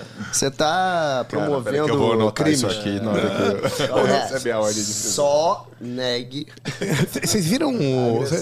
Vocês viram o caso do cara lá. Do flamenguista? Que no jogo do. Tava ali atrás, e que lá, e a repórter tava fazendo a matéria, ele foi e deu um beijo na repórter. E. e, e- Parece que ele tava apalpando a mulher antes também, assim. É um absurdo. não, é, não, não sei, foi um Mas, porra, absurdo. E o cara foi preso por, ah, por causa é disso. preso é que. Não vai ter carnaval no Brasil, essa é a minha pergunta pra você. Não, e também, se eu, se eu começar a denunciar todo mundo que aperta minha bunda quando eu tô em campanha, fodeu. Mas, enfim. É, cara, assim, é, é uma desproporção óbvia, né? O cara realmente tem que ser eh, escrachado e tudo Toma uma multa, paga a cesta É, básica. faz né? alguma Não, coisa. Agora o cara ir pra cadeia por causa de um negócio desse é um negócio completamente desproporcional, né? É, e aí é engraçado que me mandaram outro dia um vídeo de mulheres beijando repórteres é, durante os negócios. É, pô, se o cara tava apertando a bunda dela e tudo mais, é, o cara tem que sofrer uma sanção, tem que ser punido, mas não sei se a cadeia é o melhor lugar pro cara responder por isso. É, Eu acho que a cadeia ela tem que ser lugar para violências de fato, né? E, e o problema é que com esse tipo de, de negócio é que você não dá a devida proporção a casos reais de violência. Exato. Que são, porra, quando porra, a mulher é estuprada, isso aí. Se, se alguém estupra minha filha, por exemplo, eu acho, sinceramente, eu acho que faço justiça com as próprias mãos. Torcer para que isso nunca aconteça, obviamente. E até vou, vou doutrinar ela desde muito cedo a reagir. A saber. Até porque eu, eu sei. Eu vou contar um negócio que eu nunca contei. Eu, quando era garoto, eu quase sofri. Não sei se dá pra botar assédio, enfim. Eu, quando tinha, acho que, sei lá, uns 7, 8 anos, eu tava no, no fliperama lá do, do Barra Shopping. Aí comecei a sentir um negócio roçando atrás de mim. Eu falei, pô, que porra é essa? Assim, um negócio que me incomoda e tal. Aí eu saí, quando eu vi, eram dois gordões, assim, que estavam de camiseta e short. Enfim, os caras ficavam roçando nas crianças que estavam jogando fliperama. Jesus, irmão. E aquilo, na época, eu não, tive, não tinha consciência do que era aquilo, depois que você amadurece e tal. E também teve um dia que eu, voltando do colégio, parou um carro do lado falou: Oi, tudo bom? Não sei o quê. Eu falei: Ah, é, pô, sou amigo da sua mãe, entra aqui, eu te dou uma. Tá indo pra casa, entra aqui, eu te dou uma carona. Minha mãe, desde de muito pequeno, ela foi chegar e falar: Ó, no banheiro não aceite não sei o quê, se algum estranho falar contigo não dá, não dá confiança e tal. Graças a essa educação que eu sempre tá tive, muito provavelmente me salvou de alguma coisa muito pior. Porque eu acho que se eu tivesse entrado nesse carro, tinha acontecido algo muito ruim comigo quando eu era garoto. E a minha filha vai ser educada da mesma forma. Ah, Meu amigo, e eu conheço um monte de mulher que já foi abusada sexualmente. Então a gente precisa ter esse papo aberto. Eu, pelo menos, vou educar muito minha filha nesse sentido. E que as mulheres precisam de fato reagir. Mas aí quando você trata um negócio que, óbvio, é absurdo, é uma falta de respeito e tudo mais, mas, cara, não é a mesma coisa que estupro. Porra, não é. Óbvio Não adianta, você não pode tratar da mesma forma porque é um desrespeito com as vítimas de estupro. Falar que, ah, pô, fulano passou a mão na bunda de não sei quem. É estuprador, meu amigo? Não, então você não sabe o que é um estupro de verdade. Perde-se o senso de Exatamente. proporcionalidade. É que nem a história de, acertar a perna do maluco. É a mesma coisa. É, é- você perde, é, é só antagonista e agonista, né? Você não tem mais, é, é- tudo é, né? é Ou é outra ou é gra, ou é preto ou é Não- branco. não tem cinza. É, e, e o que é mais curioso é que é em busca de uma alegada tecnicidade, né? De, de você, ah, não, aqui na, não é porque que na, não, aqui na no peito é pior do que na perna. É, é a mesma coisa, é, o- é o mesmo exemplo. É a, me- o é a mesma deputado coisa aqui que... de São Paulo que apertou o, peito da Ah, boa. deputada psolista não tá na cadeia, É, caceta. é. Então É, pronto. Inclusive, ele não foi nem caçado. Não, só tomou uma suspensãozinha lá. E, e o, E o Arthur? E, e o Arthur foi por, por coisa que ele falou, cara. Crime de opinião. Por crime de opinião. Ódio. Não, isso num grupo privado de WhatsApp, né? Hum. E detalhe, uma opinião merda, obviamente. É, uma bosta de E- opinião, ninguém concorda, mas, velho. Não, é principalmente, né, porra? As ucranianas são fáceis, mas ele não pegou ninguém na viagem. Então, além de tudo, é incompetente, porra. Você falou de uma. Você falou de. de... de educação, mas na verdade acho que você estava falando de, de. Não, você falou de educação mesmo. E a gente sempre fala, bota uma dicotomia aqui: educação e ensino. Né? É, educação é aquilo que você tem em casa, que você vai aprender de casa, os valores que você vai levar de casa. E ensino é aquilo que teoricamente você aprende. é, Instrumental. instrumental, né? E, e a gente tem uma dificuldade é, na questão do ensino muito grande. Principalmente porque o- o- a educação pública é um monopólio. E você tem é muito, muita regulamentação. Para você conseguir, por exemplo, criar um jeito de poder educar, educar seu filho se você não gosta do que tem aí. O que, que você tem de proposta para esse lado da, da educação para tornar ela mais liberal e talvez a gente consiga ter outro, outras vias de, de, de aprendizado? Vamos O lá, vou responder com uma outra pergunta. O que que é inteligência pra você? que, que é inteligência para mim? Inteligência, é, eu acho que ele pode dividir em tipos de inteligência. Intelig... Define inteligência com uma. Quer me fuder, pô. Você, né? aí. Cara, inte- vai. inteligência é você conseguir é, fazer a coisa correta, de uma forma Correto é relativo. prudente e com um resultado relativamente satisfatório. Ó, tem alguma definição? É você ver a parte, várias partes numa só e ter a, a capacidade de fazer o contrário também de um de um todo você Caralho, extrair as partes. Então é a capacidade de síntese quando você tem várias coisas. Isso é platônico, uma hein? isso é uma De ver as isso é uma- partes e ver o todo. Ah, E a outra é quando você vê uma coisa e extrapola as suas derivações. Então um é a priori e outra é a posteriori. E tu, Denis?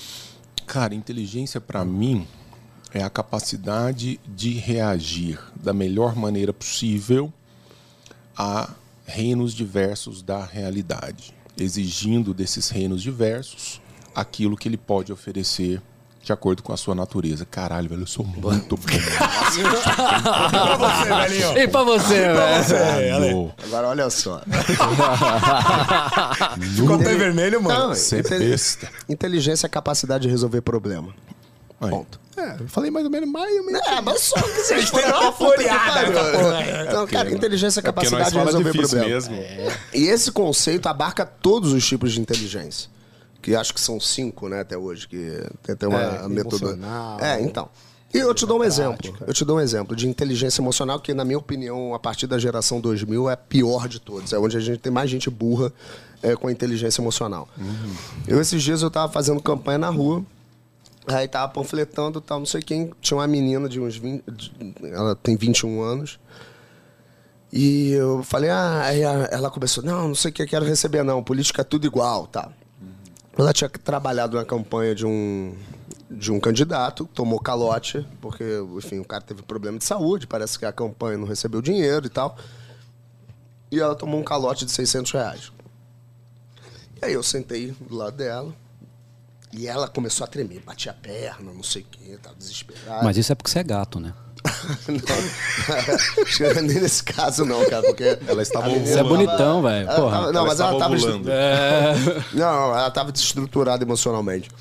E aí eu sentei do lado dela e falei, ó, cara, se você quiser eu te dou uma oportunidade. Eu tô contratando gente para minha campanha, eu trabalho com metas, então você vai ter é, essa meta semanal e tudo mais.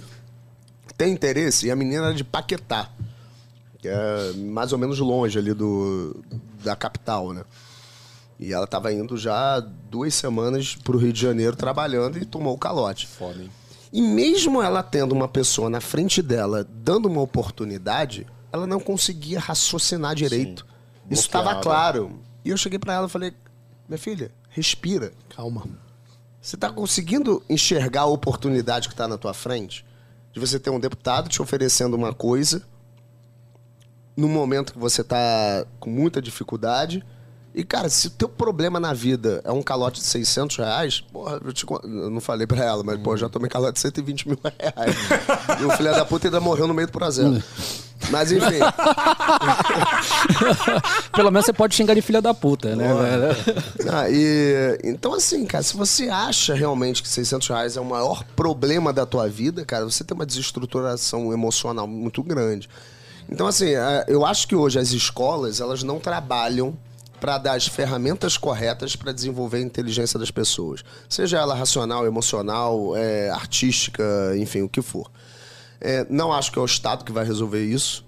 A gente tem sim boas escolas públicas, até porque eu fui casado com uma professora de matemática que é que leciona em escola federal. E, e, de fato, assim, a escola federal custa muito caro, mas dá resultados. É, Você tem boas escolas estaduais também, mas você resume em umas 100, mais ou menos. O restante ali é muito ruim. O problema do Brasil é que quando é o público, você não. E, e para mim, pouco importa se é público ou privado no final das contas. O que me importa é que dê resultado. do- da forma mais barata possível. E a Nova Zelândia, ela trouxe um, um. Ela é um case legal, e que em 1999 eles monetizaram os alunos. Então falou: ó, tu vai custar X reais. Pai, mãe, escolha a escola do teu filho. Vou te dar esse dinheiro Isso é lindo, hein, meu amigo? Que aí você cria a noção de concorrência. Só que, obviamente, que aqui no Brasil a gente tem também o problema da estabilidade do servidor público, né? Então, mas se você chegar para as escolas e falar, olha só, a escola que não conseguir manter aluno, a gente fecha e demite todo mundo, eu duvido que amanhã não vai ter uma penca de professor do Estado querendo melhorar o ensino. E, obviamente, com critérios objetivos. Ah, Sei lá, utiliza o PISA, ou seja lá o que for, eh, como referência. Mas se você cria a noção de concorrência e uma ameaça à estabilidade desse servidor, você naturalmente vai melhorar. E tanto é que na Nova Zelândia as escolas públicas ainda são é, preferidas do que as escolas particulares. Mas você precisa criar esse incentivo para as escolas melhorarem. As escolas públicas, porque senão danou-se. E olha que a minha ex-mulher, ela dava aula para professor. Cara, tinha uns negócios ali surreal, assim. É uma... O nível é muito baixo. É, muito baixo. assim. Eu digo no português, porque na matemática eu sou uma porta, eu sou um jumento em matemática. E, mas, pô, quando eu olhava ela corrigindo prova lá e os erros de português, era um negócio surreal, assim. É, então, a gente precisa criar a noção de concorrência para a educação. Isso aí eu acho fundamental. Você acha que, Denis, você acha que eh, dentro dessa, desse, desse escopo de educação, assim, é, o, es- o estado atual, né, as piores notas do Brasil, o único país que nos últimos eh, 100 anos caiu o QI médio e todas essas falácias que a gente né, eh, vê aí de, de escola, o quanto que você investe por resultado que você tem, né, por indivíduo, por criança ou por estudante, por aluno, é um dos maiores, é um dos investimentos mais É o maior do mundo no é o Brasil. mais desperdiçosos do mundo, né, de- de O custo aluno pro Estado. você acha que se, puta, ah, tira toda a regulamentação, vamos fazer um exercício de, de imaginação, assim. Você acha que é, o estado da educação é tão embrionário que ficaria num, num- numa pantomina, uma bosta de qualquer jeito, porque ia ser dominado por vários interesses, ou abrindo poderia ter alguma ideia de melhora? Ou, a, a minha pergunta é em relação à velocidade, que, que acho que todo mundo aqui na mesa concorda de que, né, a- que não tem que não tem que ser monopólio do Estado e, e talvez que o Estado não tenha que, que participar em, em- a, a médio e longo prazo desse- dessa forma de educação. o que, você Cara, pensa eu sou um disso? professor de filosofia muito atento a versões pragmáticas da realidade. Existem alguns traços comuns a sistemas educacionais de sucesso.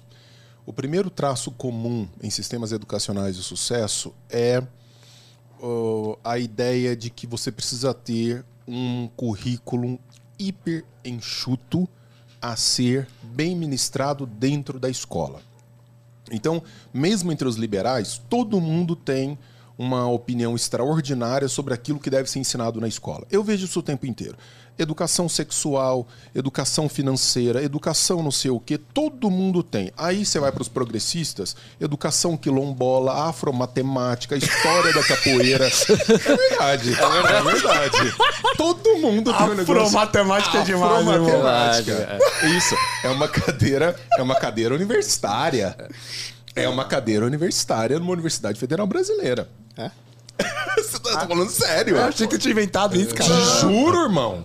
Afromatemática. A gente importa. Eu não sei, acho que é um dois com um turbante, alguma coisa. Porque, O Brasil tem uma mania de importar só bosta dos Estados Unidos, dois, cara. É impressionante.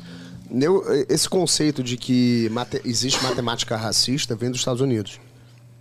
Eles debatem essa porcaria lá. Não, mas é. E a gente importa esse troço Mas eles estão. Mas os Estados Unidos no- e, e os países da Europa, de modo geral, estão impregnados dessas pautas. Você sabe que a educação americana, a educação, a parte de qualidade da educação americana, não é feita pelos americanos. Você pode, os programas de pós-graduação dos Estados Unidos, que tem alguns dos melhores programas de pós-graduação do mundo, são frequentados por estrangeiros. O que os americanos fazem é muito inteligente. Fala assim, eles, na verdade, eles têm um bando de porta e o que eles fazem é chama os indianos, chama os chineses, E dão um padrão os cana- e mete dinheiro nos caras. Fala assim, quem são os brasileiros? É, fato. Pega os melhores brasileiros, leva tudo embora, porque os caras têm grana. Levam embora os melhores cientistas. Mas eu estava dizendo, a gente, a gente tem uma visão de que a escola ela tem que ser, os educadores falam de polímata, ou seja, tem que cuidar de tudo, de diversos saberes. José Meu irmão, Bonifácio. o negócio é o seguinte: pega, enxuga e faz isso de maneira excelente, com excelência. Porque o resto, se o cara aprende a, a, a- a- a interpretar, não interpretar, a compreender um texto, Acabou. a vida segue, meu irmão. Se ele aprende o básico de matemática, a vida segue. Agora a gente não. A gente não dá conta do básico e quer, e quer fazer o tudo. Não vai fazer o tudo. A outra coisa é essa questão da competição.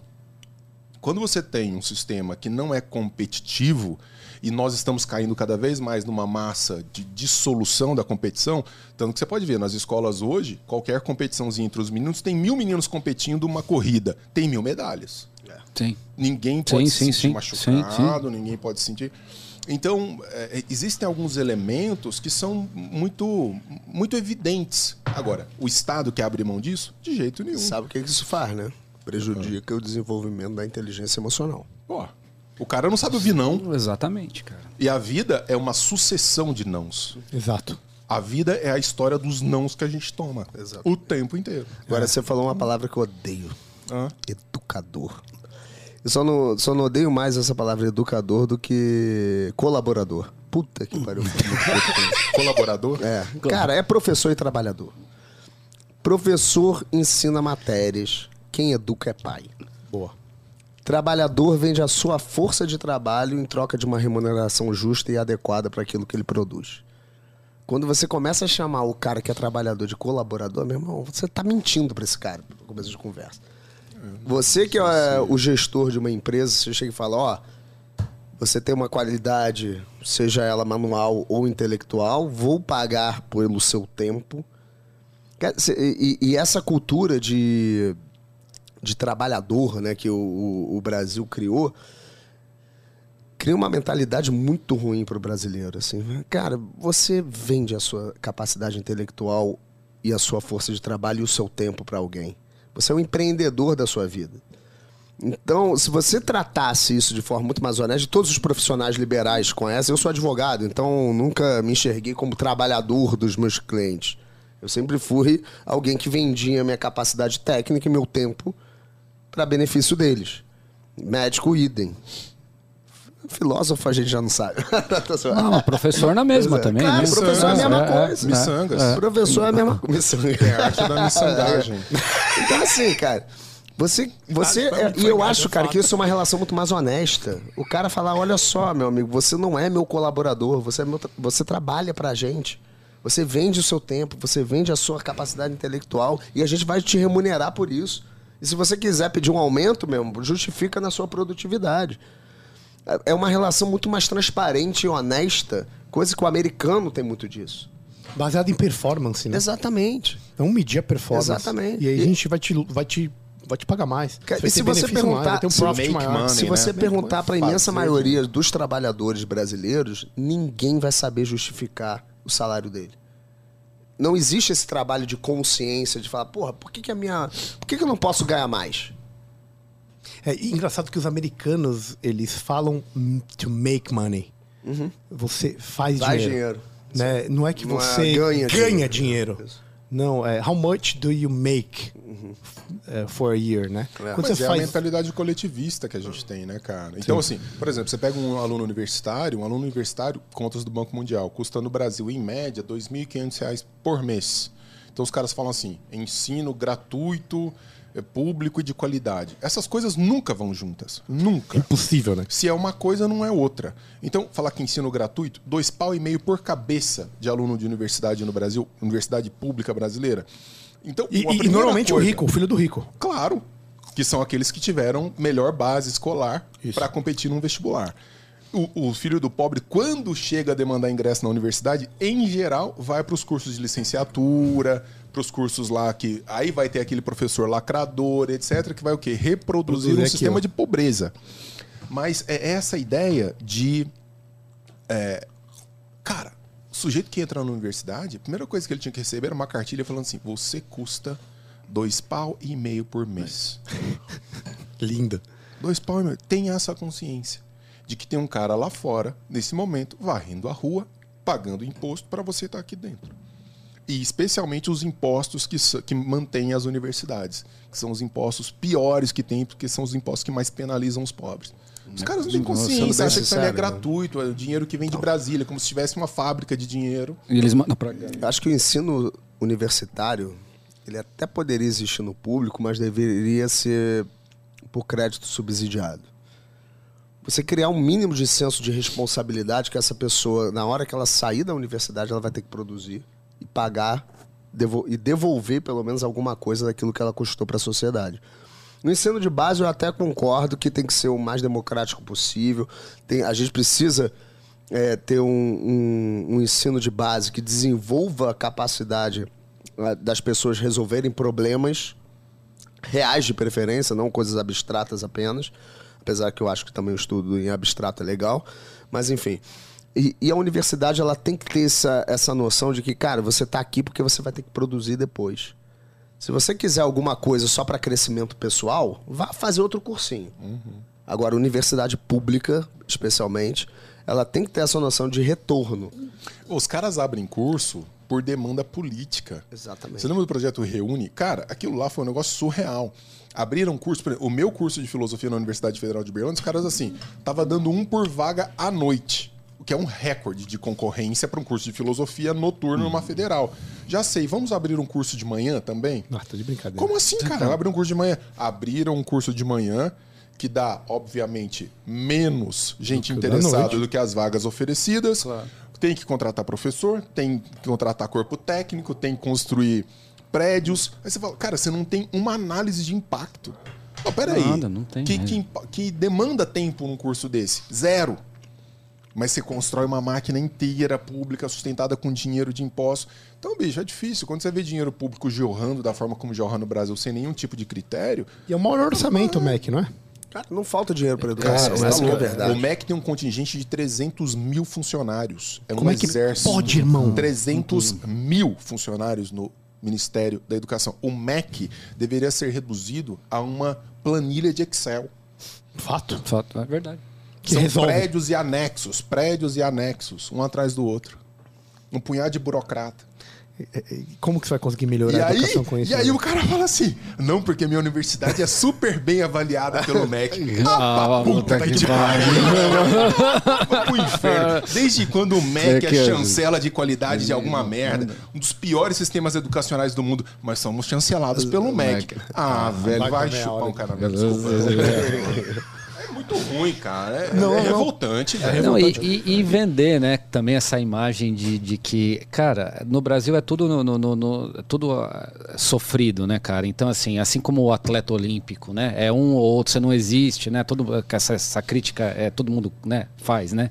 Ah, a gente não tem a formação dos nossos atletas, assim como a gente não tem a, a formação dos nossos músicos, assim como a gente não tem a formação dos nossos escritores, dos nossos eh, profissionais liberais, do- do- do- dos universitários. Então, assim, não Aqui, tem. nego, vem cá. Você tá fazendo pós-graduação em Harvard, aqui tem médico, aqui tem advogado. Você faz questão da chancela do MEC na educação do seu filho? Zero. Eu, eu queria que eu pudesse fazer o que filho, não. Eu né? queria que ele não Não tivesse a chancela do MEC. Exatamente. Falar assim, meu filho foi estudando numa escola que eu escolhi o percurso formativo dele e não tem a chancela do MEC. Porque eu sei que ele vai ser contratado ferrado lá fora. ou, até, ou até um tutor, coisa muito mais, né? É, é, que, que, sempre, que sempre existiu, né, Sim, cara? sim. De você. Você não pode hoje mais deixar o seu filho durante a pandemia foi um puta problema. Ah, os pais que trabalhavam e que, muitos médicos precisavam trabalhar e tudo mais, não tinham com quem deixar os filhos. Né? E também não podia tirar da escola e você tinha que colocar na aula online um puta de um quiprocó, porque você não pode deixar uma criança com menos de seis anos fora da escola por e aí essa, esse é o meu ponto né aquela ah, não ah, a educação todos pela educação e tal dois mil reais que você falou que dois mil e quinhentos Dois reais pau e meio por cabeça. cara semana passada isso é, vale para todos os, Dá os pra campos pagar uma boa privada, não dá? Porra. Vai para todos a, a saúde cara é a mesma coisa semana coisa. passada eu tava olhando um, um- um tratamento de insuficiência cardíaca um puta problema que mata uma caralhada de gente e tudo mais no estado do Rio de Janeiro porque foi um, um dos primeiros estados que conseguiu quantificar isso né então Mas foi por tiro, não? é insuficiente Trauma. Realmente.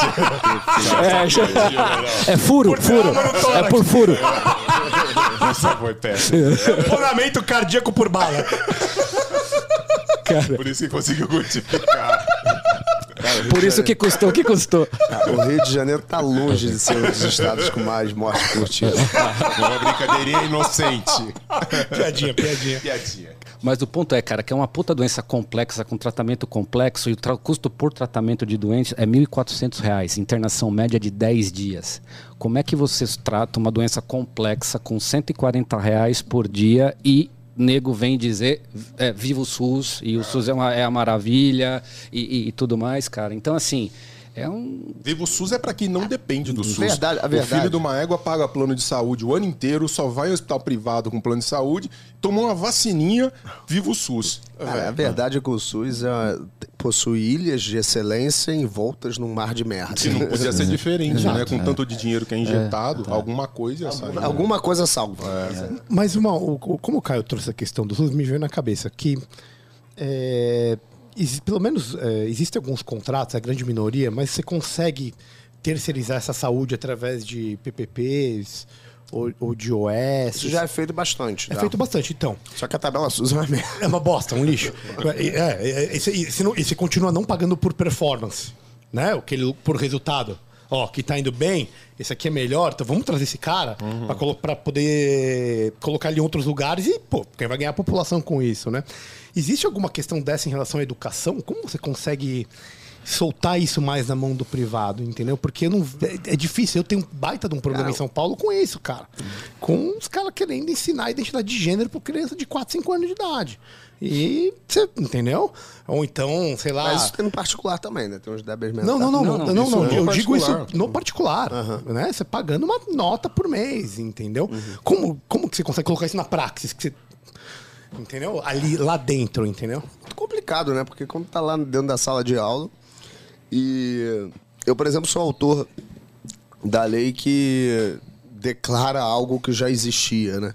Que é a possibilidade do cidadão filmar um agente público na hora de uma, de uma prestação.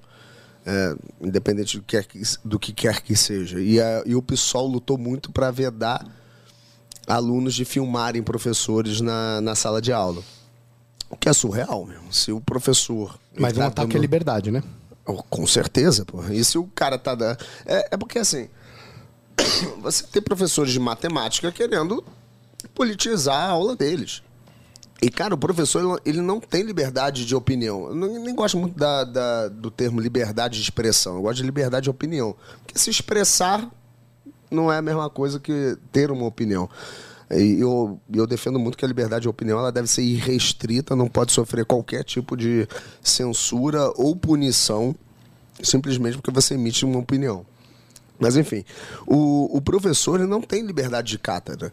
cátedra. Ele é obrigado a ensinar aquela porra que tá no currículo, pô. senão ele não precisa estar lá. Ele tem que ensinar matemática, não tem que ensinar a mudar o mundo. Exatamente, Né? As pessoas- os professores exatamente. querem ensinar as crianças cada vez mais a mudar o mundo ou a corrigir a sociedade. Cada vez mais querem achar que são educadores. Esse que é o problema. Por isso que eu combato muito essa ideia de educador. Porque educa- quem educa é pai. Cara, professor mas eu- ensina. Ó, tem um, um modelo holandês que é maravilhoso nesse sentido. Outro dia eu tava vendo uma pesquisa, e eu já, já outro dia não, porque já tem muito tempo. Mas a Holanda tem um sistema educacional que resulta nos alunos mais felizes do mundo. Os alunos mais felizes do mundo. Eu acho que felicidade é uma coisa interessante. Sim. Adoro esse tema. Então, beleza. Os alunos são felizes. Eles vão para a escola felizes. Eles dão nota para isso e falam assim, cara, a gente vai muito feliz para a escola. Por quê? Vai naquele sistema que você comentou da Nova Zelândia, que é ah, o sujeito, mesmo na educação pública, ele paga com um voucher privado. Ou seja, o dinheiro é passado para o pai e para a mãe. O pai e a mãe, junto com o filho, escolhe a escola para onde ele vai Liberdade. seja pública, seja privada. E ele vai colocar o dinheiro onde ele mais acredita. Tem um sistema educacional enxuto em termos curriculares e quanto aos penduricalhos formativos, a escola determina. Então, por exemplo, eh, Legal. o Regis quer que Legal. o filho dele estude numa escola de viés liberal.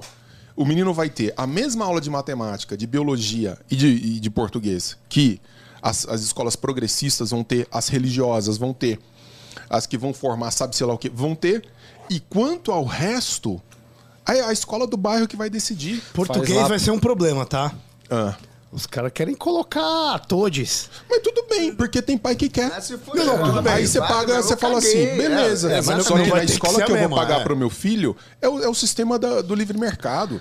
No- na escola que eu vou pagar pro meu filho, mesmo que seja com voucher público, eu não quero que se use TODs, porque isso é uma coisa de- que eu considero de retardado.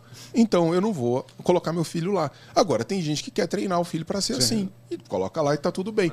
O resto, meu irmão, a vida se encarrega. A Darwin gente é agradece. maravilhoso. A gente agradece. Darwin é maravilhoso. a gente é agradece. A gente agradece. Vai concorrer com, com os nossos filhos lá na Meu, frente. é- foi a, é a melhor época que a gente vive na história para se dar pô, bem na fazer- vida. vai fazer não concurso tem público. concorrência, irmão. Pode crer. Não tem concorrência. Os caras não conseguem escrever uma frase que faça sentido. Se eu estudar um pouquinho, você vai ter um emprego. O problema é esse. O problema é que sobra é, emprego qualificado, só que o cara não tem ensino. E mesmo o cara que está na universidade, a gente já falou disso aqui num outro podcast, 35, 40% dos caras são analfabetos funcionais dentro da universidade. Bizarro. Como que o cara chega, né? E também tem um entende? pouco dessa ideia de universidade para todos, né, cara? Na história das universidades universidade é nunca, elitista. foi, nunca, Nunca foi. foi. Isso aí é para quem quer fazer, assim, é- em detrimento até de formação técnica, de, dessa, dessa educação Universidade não é instrumental. lugar de justiça social. Exatamente. Universidade não é para fazer justiça social, não. Não é para pagar prêmio por é, é, crime histórico, não. Universidade é espaço de excelência. Quem tem aptidão vai, estuda e entrega. Não é para ficar fazendo gracinha, nem nada disso, É, A não. universidade ela é elitista. Não digo elitista de poder econômico, não. Ela é elitista em termos de intelecto. E assim deve ser. Exatamente. É, eu gosto do modelo americano porque ele privilegia muito a experiência social, né? O que, que o, o- a pessoa construi, a história dessa pessoa para ingressar na, na universidade. Fala que aqui no Brasil eu ia transformar em apadrinhamento e o cacete. Mas eu gosto muito desse do, do modelo americano. De primeiro, você precisa ter diversas realidades na- dentro do campus.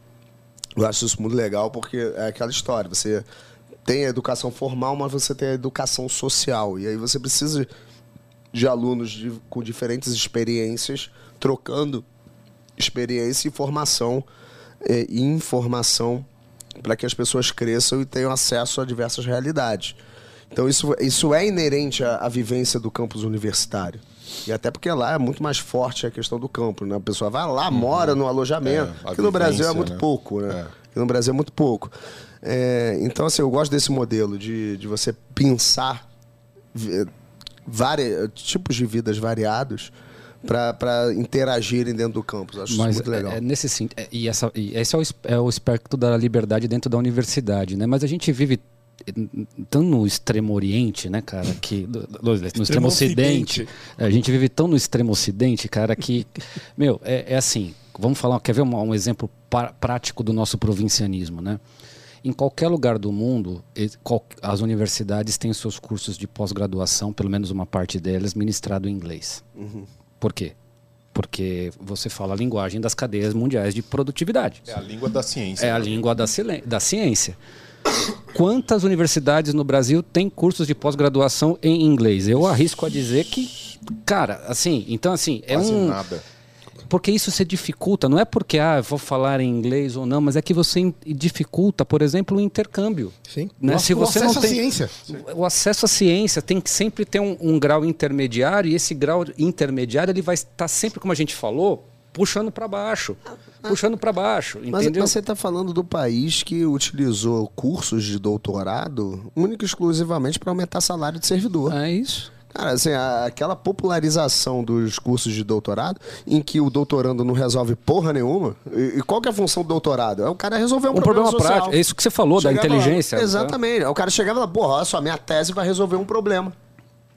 E hoje não existe isso. Quase. Eu canso de ver tese de doutorado em que é basicamente um TCC. Em que o cara fala uma bobajada lá qualquer. Mas tem. E se você resolve uma dor da indústria, que é o que os caras fazem nos Estados Unidos, sei lá, 40, 50 anos, você é visto com maus olhos no meio universitário, porque você. Né, Tá ajudando você- o capitalismo. Você tá ajudando, Não, não, é, o, vendido, é, o, vendido. é, o, é o vendido malvadão, vendido que só quer saber de dinheiro. Foda, né, cara? E aí você espera a FAPESP, por exemplo, né? Te financiar, né? Como que tá a questão do. Porque, ó. É, Alexandre, Alexandre o Grande foi tutorado por Aristóteles, né? Nero por Sêneca. Como que tá a questão do, do homeschooling no âmbito federal? Ih, boa pergunta. Sabe? Porque eu sei que acho que no Rio Grande do Sul passou, né? É, no Rio Grande do Sul. Foi o Osterman, Esse, inclusive. esse de- é, foi o Osterman, caiu, Caiu? foi derrubado. Foi derrubado? Foi derrubado. Ah, então tá vendo? E em âmbito federal houve uma comissão que começou a debater, mas não andou mais. Não andou mais. Momentaneamente tá, o debate está suspenso. Tá zerado. Tá. Você pensa em em algo assim, Ale? Cara, homeschooling, não sei. Assim, eu, eu prefiro muito mais a questão do voucher do que o homeschooling. Por quê? Não sei se vai ter muita efetividade aqui no Brasil, sendo bem sincero. Ah, mas o cara, se o cara quer, ele não pode. Não, beleza, concordo. Assim, faça testes para saber se o Se cara pintar, tem você tá dentro. Não, beleza. É, Teste de suficiência, mas eu acho que ok, não vai ter beleza. aderência. Não é algo que faz parte da cultura do brasileiro. Então a adesão vai ser ridícula. O que é muito curioso, né, cara? Você pega, por exemplo, a China, que é um país tão pobre, né? É, em termos de, de população média, né? Não de PIB, mas de, da, da vida. Tem muitos, muitos bairros pobres, né? E você pega a Índia, cara, e os níveis de educação, ela é tão pobre quanto o Brasil, tem uma realidade talvez parecida. em algumas regiões e que tem índices de educação incomparavelmente melhores. E eles têm lá uma tradição de que o professor ele senta no meio da rua com um monte de criança em volta e tá ali ensinando e tal. E isso é meio que a base da educação dos caras, né? Então completamente aleatório, por quê? Porque ensina o que importa para a vida do cara, né? Fazer conta, fazer conta, falar o idioma e tal, e a coisa vai vai Exatamente. vai andando, né, Coisa, cara? cara, É a, a louco. matemática, ela, no final das contas. No final das contas, é ótimo. É, ela faz. Hoje ele tá com o troca... o trocadilho do carilho. Cara, ela serve para desenvolver a tua capacidade de raciocínio lógico, cara. É isso. É, eu, por exemplo, sou uma bosta em matemática, mas eu tenho um raciocínio lógico razoável. Mas o- o- as funções, porque quase tudo ali você não vai usar pra porra nenhuma, essa é a verdade. É, eu, por exemplo, eu acho que o português ele deveria ser muito mais desenvolvido em termos de coesão e coerência do que oração coordenada sintética, não sei, porra, tomar no cu, isso não serve pra nada. não serve pra porra nenhuma. Ah, não, ah, mas aí eu vou saber como que vai aplicar. Porra nenhuma, meu irmão. Escreve, faça redação, tenha capacidade de, De, de leitura, de né? leitura. E, e outra coisa, cara, oratória. Oratória é uma ferramenta extremamente necessária dentro da tua vida social. Fato. Você pode fazer o que for. Aliás, Soft eu, eu, skills, né? é, e, e eu aí dá risco. Cara, só existe uma profissão na humanidade, que é vendedor. Fato. Cara, Concordo, só existe uma assim. profissão. Fato. Se você é médico, ah, beleza, eu tenho que Tem me artes vender. cênicas ali. Tem que ter um manejo, tem o. Tem. Você é vendedor, meu. Você é vendedor de tudo. Então, assim, você tem que se vender para outras pessoas. E, e, e é impressionante como a escola não desenvolve a oratória da- das pessoas. E aí você tem uma penca de, de pessoa lá que, não, que, tem, que é tímida para falar em público, que não sei o quê. Mas estão cancelando aqui meu amigo aqui por falar de livro. Como é que você vai fazer debate Pode de, anta- crer, de- de antagonista e agonista? Fala pra mim. Né? Qual- Qualquer, vamos falar, estamos falando de educação. E você tá, você vai, pô, vamos discutir. A universidade é o lugar do dissenso. Naturalmente foi feita para isso. Né? E, se você, olha o Jordan Peterson, por exemplo, Mas é mais do que do dissenso, é do dissenso qualificado. qualificado, exato. né? De um dissenso que se dá daqui pra cima. E isso não existe. De senso argumentativo. É, hoje não existe isso. Primeiro que ah, impede-se o dissenso e depois quando ele ocorre, ocorre daqui pra baixo, que é uma coisa grotesca, né? Então, Impossível chegar numa síntese decente, né? Sim, Não é sim. discutido, não tem como. Cara, você sabe que teve um ministro da educação do, do Bolsonaro que alguém perguntou pra ele qual que era a solução para a universidade brasileira e ele falou que era o lança-chamas. Hã? Ele falou isso nos bastidores. Ele falou assim: é o lança-chamas. Você tem que queimar. Então é bom falar, porque no- como teve uns 15 ministros, então não. Então não dá pra saber quem é. Mas um deles. Mandou falou- lança-chamas. Mandou essa, falou Ele assim. falava espanhol. Já tá queimando os caras, velho. Ele falou, falou assim, ó, o lança-chamas, cara, tem que botar tudo no chão e reestruturar. A grande vantagem, a triste vantagem do que está acontecendo é que a educação brasileira está alcançando um tal grau de irrelevância que as pessoas estão buscando soluções alternativas. Então as empresas estão criando centros de formação, empresas criando universidades. Fala assim, velho, uni- sem brincadeira, quando eu ando na rua, alguém pergunta assim: Ah, Denis, beleza, e aí, o que, que você faz? Eu, Assim, eu sou professor da Universidade Federal de Uberlândia. O cara já imediatamente, a reação em 100% das vezes. O que, que vocês acham que eles falam? Te dá um vale-refeição. Fala aí, Meu eu tô irmão, te é assim, ó, ajudando, cara. e esquerdista, lulista, não sei o que, progressista. não sei o quê. Imediatamente, é ninguém me dá o direito da dúvida. Pra falar assim, não, tem um professor. É só falar assim, é professor da Universidade Federal, logo. Ou seja, essa é a imagem que a gente dá. Outro dia eu fui num, num- num congresso com o pessoal do, do agro. Aí eu perguntei assim, mas e as parcerias com a universidade? O cara falou assim, o, o presidente Sim. da organização falou assim: Deus me livre de parceria com a universidade brasileira. Essa é a É- visão é que os caras isso, têm. cara. Não tem ninguém resolvendo o problema dos caras. Esse é o retrato Tá do, prov- lá do provincianismo, né? Um dos do- das coisas mais é, onde mais se incorpora a tecnologia, uma das atividades brasileiras onde mais inovação e tecnologia. o cara tem ojeriza a, a universidade, Exato. cara. Olha que bizarro isso. Eu prefiro pagar por fora para resolver os meus problemas. E vou falar pra quem que você pode pagar por fora e vai pagar muito bem. Pra Alux Investimentos. Que susto. Nossa, pode... Nossa querido, pode, já peguei a brecha, eu sei vender. Eu sei vender, o negócio é vender. Pa- ó, bota lá pra nós a Alux, meu amigo. Alux Investimentos, cara. Você não tem isso na escola, mas os caras vão te dar educação financeira. Aí, os caras vão te ajudar. Ou seja, tem que ser privado, viu, meu amigo? É isso, irmão. Vai no privado que vai ser melhor. Eu sou cliente pessoal dos caras e falo que é top. 15 anos, não é 15 anos? 15 anos no mercado, sobrevivendo apesar de tudo e dando as melhores orientações aí pra, pra galera, né, cara? Eu acho que vale a pena conversar com os caras, manjam tudo aí. Gente fina, né? Os caras, gente, Pô, fina, finíssima. gente Você finíssima. lembra da virtude dos caras? Que eles gostam muito? Se eu, fa- se eu fizer um, tra- um trabalho lá com essa galera da Alex, eu vou ter um carro igual o seu, porque você é cliente dele. Ah, Vai, lógico, cara. Você- muito mais. Você, você é um Qual cara. que é o ó, celular? Você é um cara que é o seguinte: a gente sempre fala aqui: quem resolve problemas tem que ser milionário. Isso é óbvio. O mercado ele tem que pagar pessoas que resolvem problemas e pessoas que dão soluções, soluções às coisas. E, e quer um cara que faz mais isso do que você, meu amigo? Para que senão eu vou aí te dar um beijo. Parei, parei agora, já pa- parei, galera, tô fora. Só pra lembrar aí, ó, www.aluxinvestimentos.com, alluxinvestimentos.com. Só falar com o Ronaldo ou com o Alexandre, beleza, galera? Não sou eu. Não, não, nesse caso não é você. Inclusive é o seguinte, a gente já fez muito carinho no C, velho. Agora nós vamos começar a dar umas porradas aí. É, Cai pra dentro. Primeira coisa, é, você era do Partido Novo. E tem um pessoal que está perguntando aqui no chat. É, e você não usava fundo eleitoral. E agora você mudou, você está no Podemos. Inclusive, quero deixar um adendo aqui, que eu parei de pagar o Novo quando rolou o teu processo de expulsão. Porque eu achei bizarro, o que aconteceu. Eu falei, isso vai contra os meus princípios. É, por que, que você decidiu usar fundo eleitoral esse ano? Cara, porque eu acho que os liberais, libertários precisam amadurecer e aprenderem a utilizar o sistema contra o próprio sistema. É, o que, que a bancada de oito federais do Novo realizou em cima do fundo eleitoral? Absolutamente nada.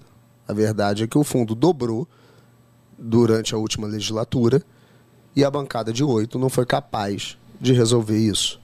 Não foi capaz de entregar absolutamente nada ou impedir em cima do fundão eleitoral.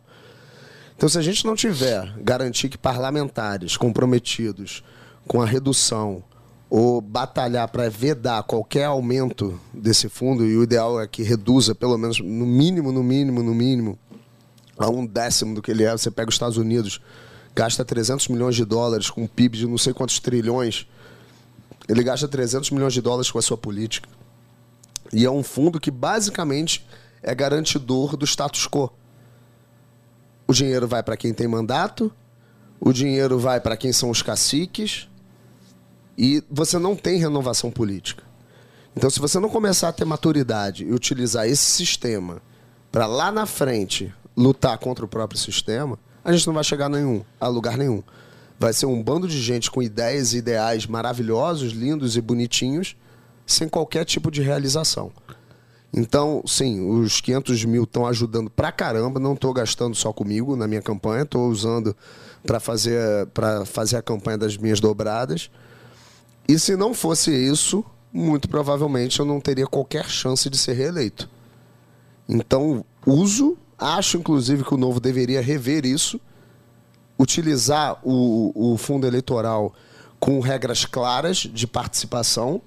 Falar, ó, durante a. Na, na ele... Primeiro, eu acho uma loucura a quantidade de, de nominata, pelo menos lá no Rio de Janeiro. O Novo está com 18 para estadual e um pouquinho mais, 30, e- acho que nem chega a 30, para federal. Uma média de quase 7 mil votos. Assim, uma, uma falta de inteligência eleitoral. O Zema foi muito claro. Uma vez ele falou, ele, ó, a gente precisa de gente dando tiro para frente. Você pode ter lá o teu atirador de elite, porra, o cara que é um fenômeno, que é. Mas você precisa ter gente. Parlamento é quantidade também.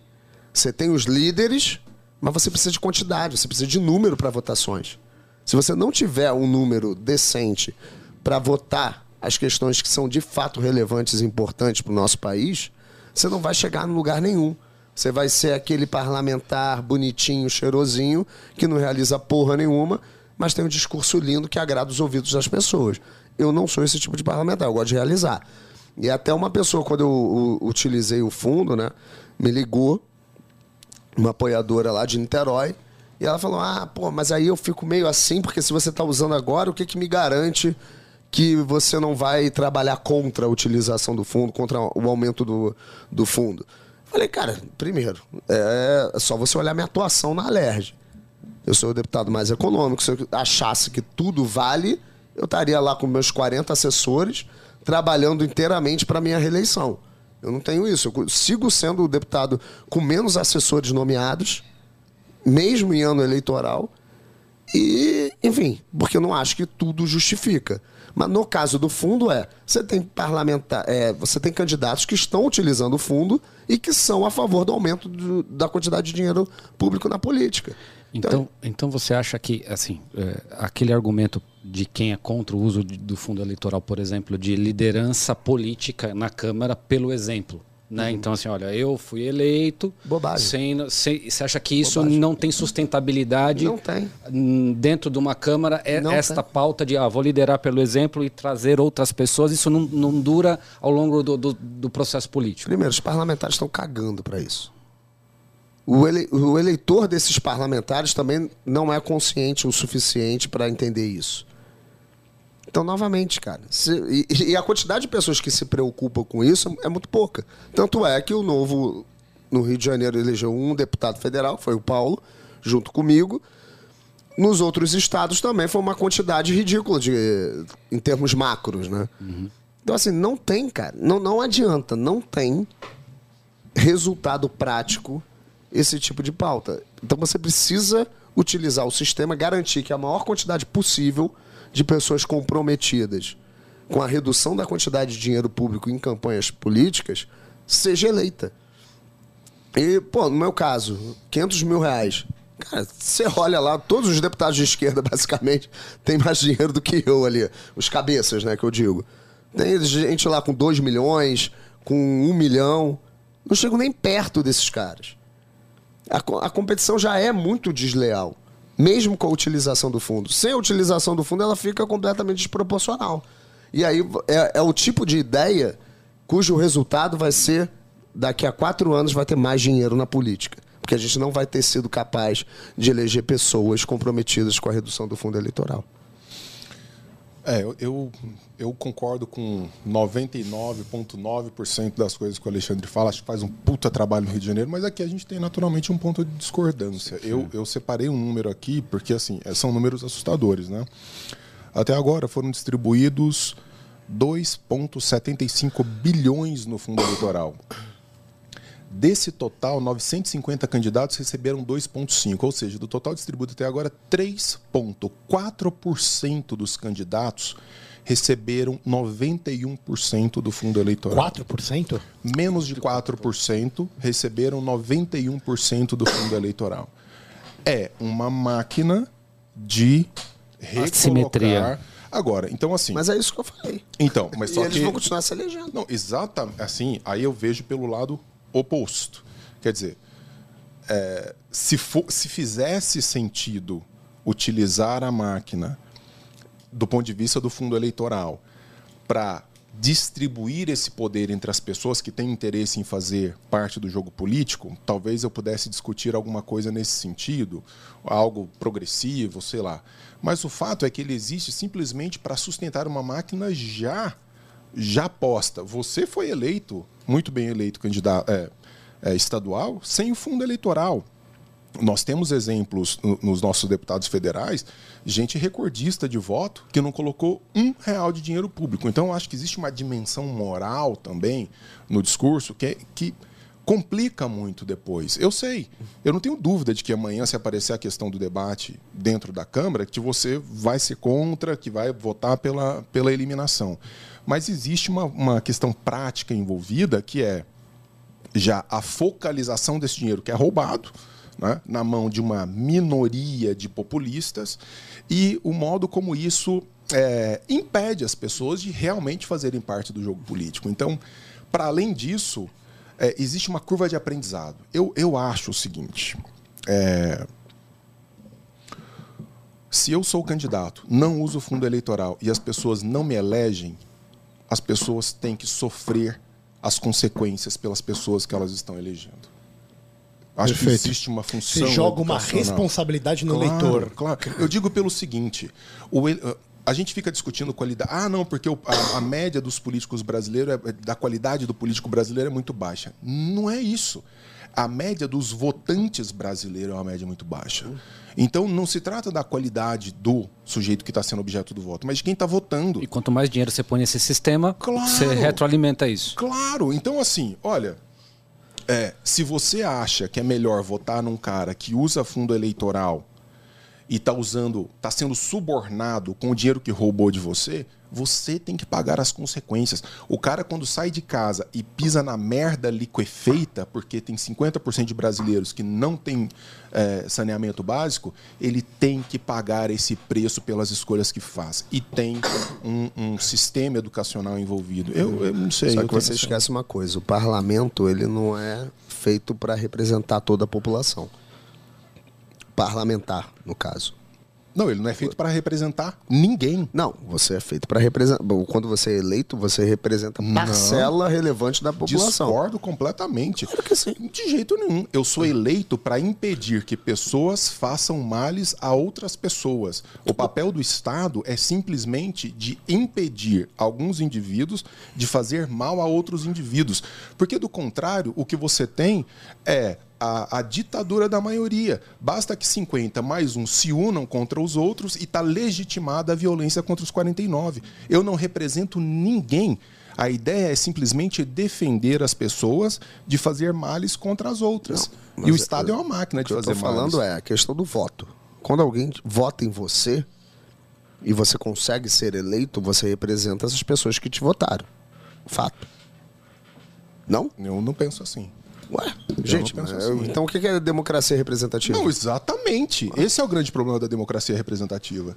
É porque, na verdade, se você tiver 51, 51% das pessoas dizendo que estuprar deve ser algo aceito, então vai ser aceito. E não é isso que está em jogo. Na verdade, a legitimação política de alguém que é votado é exatamente para que, independentemente de maiorias, as liberdades individuais sejam protegidas. Então o cara fala assim: não, o presidente Bolsonaro tem legitimidade para fazer isso porque a maior parte da população que votou nele pensa assim.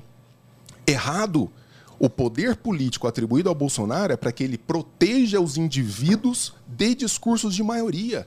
Então a minoria tem que ser protegida pelo governante. Eu não vou representar grupo X, Y ou Z. Eu vou representar o indivíduo que quer a sua individualidade protegida. Anônimo, vamos dizer assim. Não, não, É, não, uma não, extensão, é uma uma extensão. É como se fosse uma representação filosófica. da- Não, da- A concepção de Estado de é vocês uma é coisa. diferente, só, o né? É executivo é uma coisa, o legislativo é outra. Eu concordo com essa tua lógica em cima do executivo. O executivo ele faz a gestão da coisa pública para todo mundo, independente de quem quer que seja. Obviamente que com algum viés ideológico e tudo mais, mas a- o, o papel do chefe do executivo é fazer gerir a coisa pública. Na questão do parlamento, é para você ter diversos tipos de vieses atuando em busca de determinados interesses. Então, eu, liberal, fui, fui votado por pessoas que acreditam na ideologia que eu defendo e eu tenho um dever ético de discursar, brigar, apresentar proposições com base naquilo que eu sempre defendi. Não concorda com isso? Não, eu acho que assim, ele está falando da atuação política em si. Você está falando da representatividade legislativa. Exatamente, porque no fundo, no fundo o que eu tô falando é, no final das contas, as pessoas que se preocupam com a utilização ou não do fundo são minoria.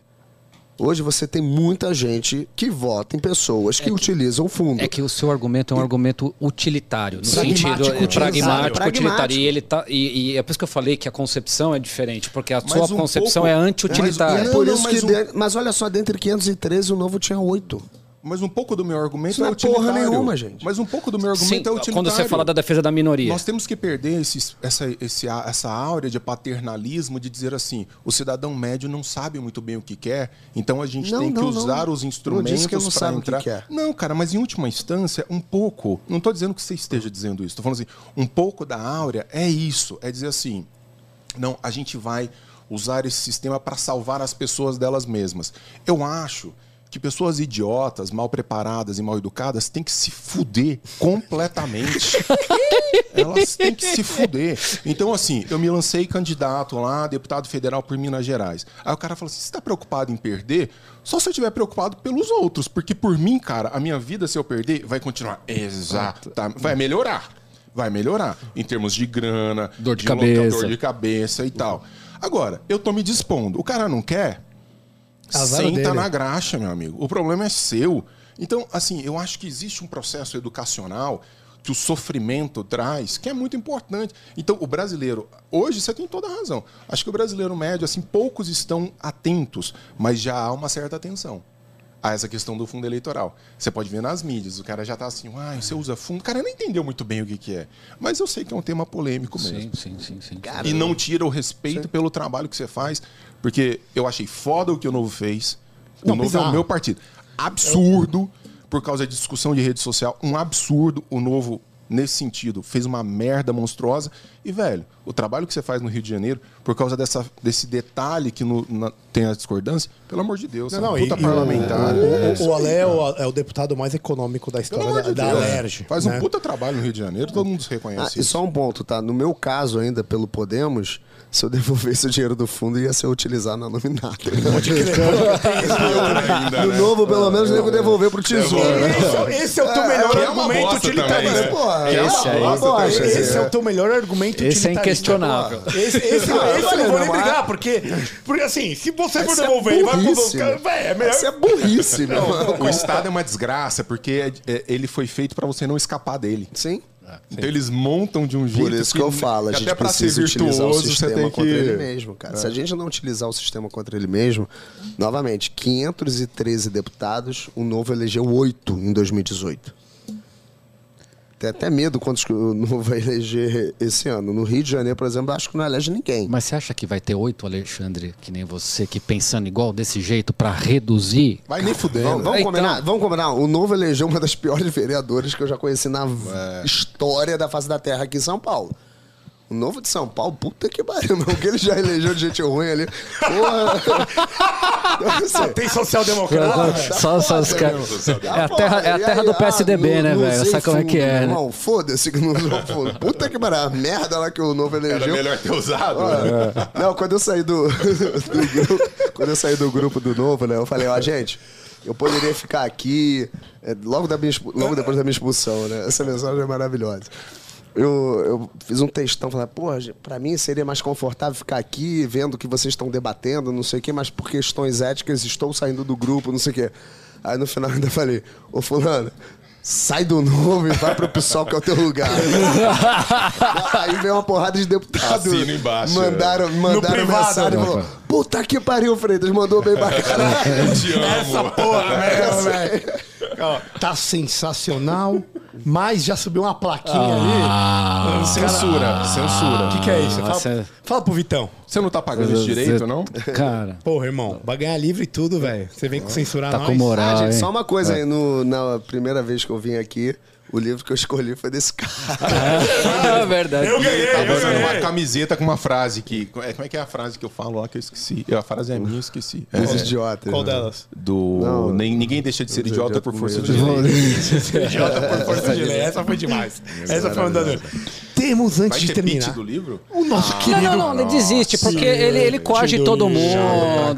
Tio, eu ele ganhei, eu ganhei as últimas quatro. chato, Caião, tá, tá triste, Ele, mas... ele não paga a passagem dos caras, Eu- ele, ele Cusão. mal não paga o hotel. Cuzão, eu tô sem hotel até agora, sabia, É, né? não, Eu vou então. ter que é. voltar de ônibus é, agora você não se eu escolheu o livro dele. Escolhe o livro dele na próxima, que aí quem sabe você Cara, tem alguma chance. aqui que você quer complô, irmão. Você quer complô, os caras estão perdendo e tão tristes, entendeu? Então, rola isso. Explica pra ele, pra quem não conhece, o que que é o peixe do livro, Caião? Bom, vamos lá, galera. É o seguinte, é, cada um de nós três, Denis, Magal e eu, trouxemos um livro que está que tá passando que tá passando por nossas vidas, ou pela porque a tua vinda despertou isso, ou porque tá lendo, enfim. E a ideia é da primeira parte do pitch do livro, nós vamos apresentar os três livros e você vai adivinhar baseado aqui na nossa conversa quem trouxe qual livro, beleza? Vamos lá, Então, vamos então. lá, ó. Primeiro livro aí. Primeiro livro, Aristóteles, Ética a Nicômaco. Coisa linda aqui com o pai. Vai lá. Vou botar aqui, ó.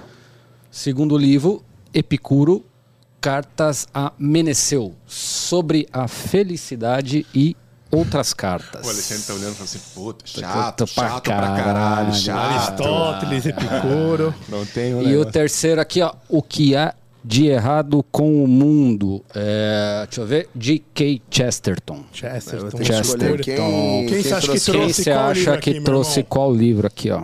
Bom, Epicuro foi tu. Eu? Boa. Foi- Tá indo mais ou menos bem.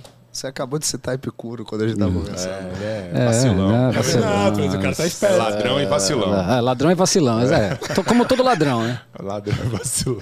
Ele falou lá do, do Alexandre que foi, teve o mentor, o Aristóteles e. Ah, tem isso. É, então, eu mencionei Aristóteles. Você tá vendo que você Não, tá errado? aí Quer depois, trocar? aí depois você você falou. Eu mencionei Aí Aristóteles. depois de você falou de Nero, que teve como. É, Não, o foi, foi Sêneca. Nero Ah, Sêneca. Ah, então Aristóteles viajei. e como? Pode Tá ser. vendo? Eu acho, É. que, eu acho que você foi na. Tá vendo? Ah, tá. Tá abusado. Isso que ele não induz nada, né? Você tá Quer vendo, voltar? Quer voltar? Ou Não, fica- não, fica, não. fica, mas então eu tá acho bom. que é isso. Eu tenho certeza que eu acertei. Errado. Nossa, os caras estão trazendo mais. Porra, esse aqui tem cara de ser chato pra caralho. Pedro. O Aristóteles foi pro, pro Caio e o Chesterton esse aqui. Pro Denão. O Denão. Você, ó, você só acertou o meu, velho. Acertou o meu, velho. 33%. Pô, mas esse, não foi eu que coloquei esse aqui, não? Não- é porque os livros são dele. Aí ele pega de última hora e fala, põe um aí, põe um Ah, aí. isso, Aí, pô. Jamais, irmão. Devolveu aí. É por que, que eu escolhi esse? É- Não é bom esse aqui. Cadê, irmão? Você escolheu Ele os que é melhores. chato. Não, é uma merda isso. Pô, esse livro é animal, velho. É, agora é o seguinte: cada um vai ter um minutinho aí pra te vender. E no final você vai escolher qual dos livros você vai levar pra casa. velho. e já fica de dica pra galera que tá ele já querendo ler. falou aí. que o livro é uma merda. eu não vou fazer um pitch ele já falou que é uma Agora, merda. a- Façam vocês aí. Agora é hora de brilhar. Agora é hora de Ah, brilhar. então eu sou o que? A Xuxa descendo da nave. Não, é o que ele falou, não é o poder da venda? Tudo é uma venda?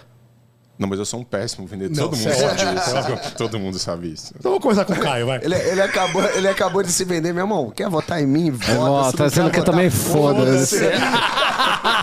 Tu tem mais é o cara se fuder mesmo. Você quer esse livro? Pega. Se não quiser, você que se foda. Vamos lá, Caião.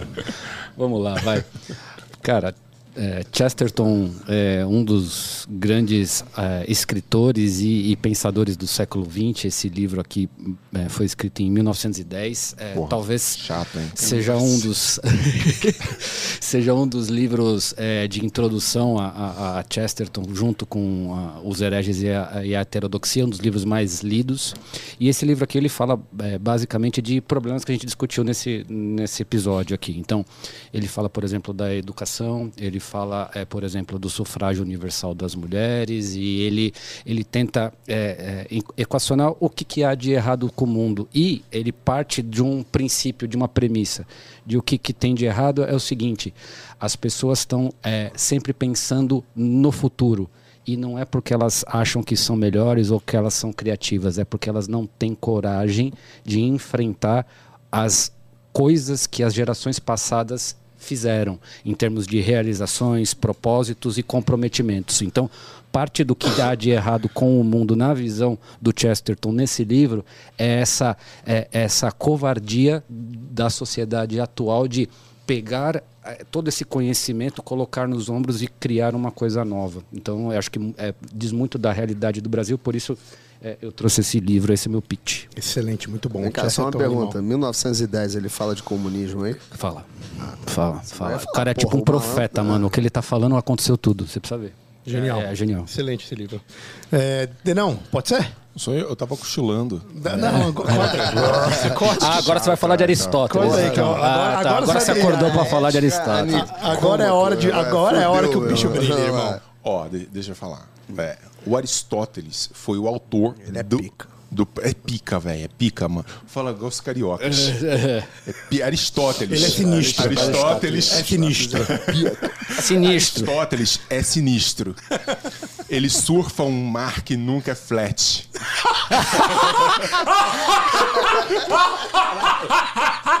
Caralho, velho. Ele tá só nas melhores. Pô, aí. O meu. Pô, do caralho, Porra, velho. do porra, caralho. irmão. Porra, velho. Ele fez um tratado é, ético, mano. Mano, não, é paulista. Mano, mano. Cara, isso aqui é o primeiro tratado ético da história da humanidade, velho. E, e é insuperável, é insuperável. O que esse cara fala, da- fala aqui sobre ética, sobre a possibilidade de comportamento ético, moral.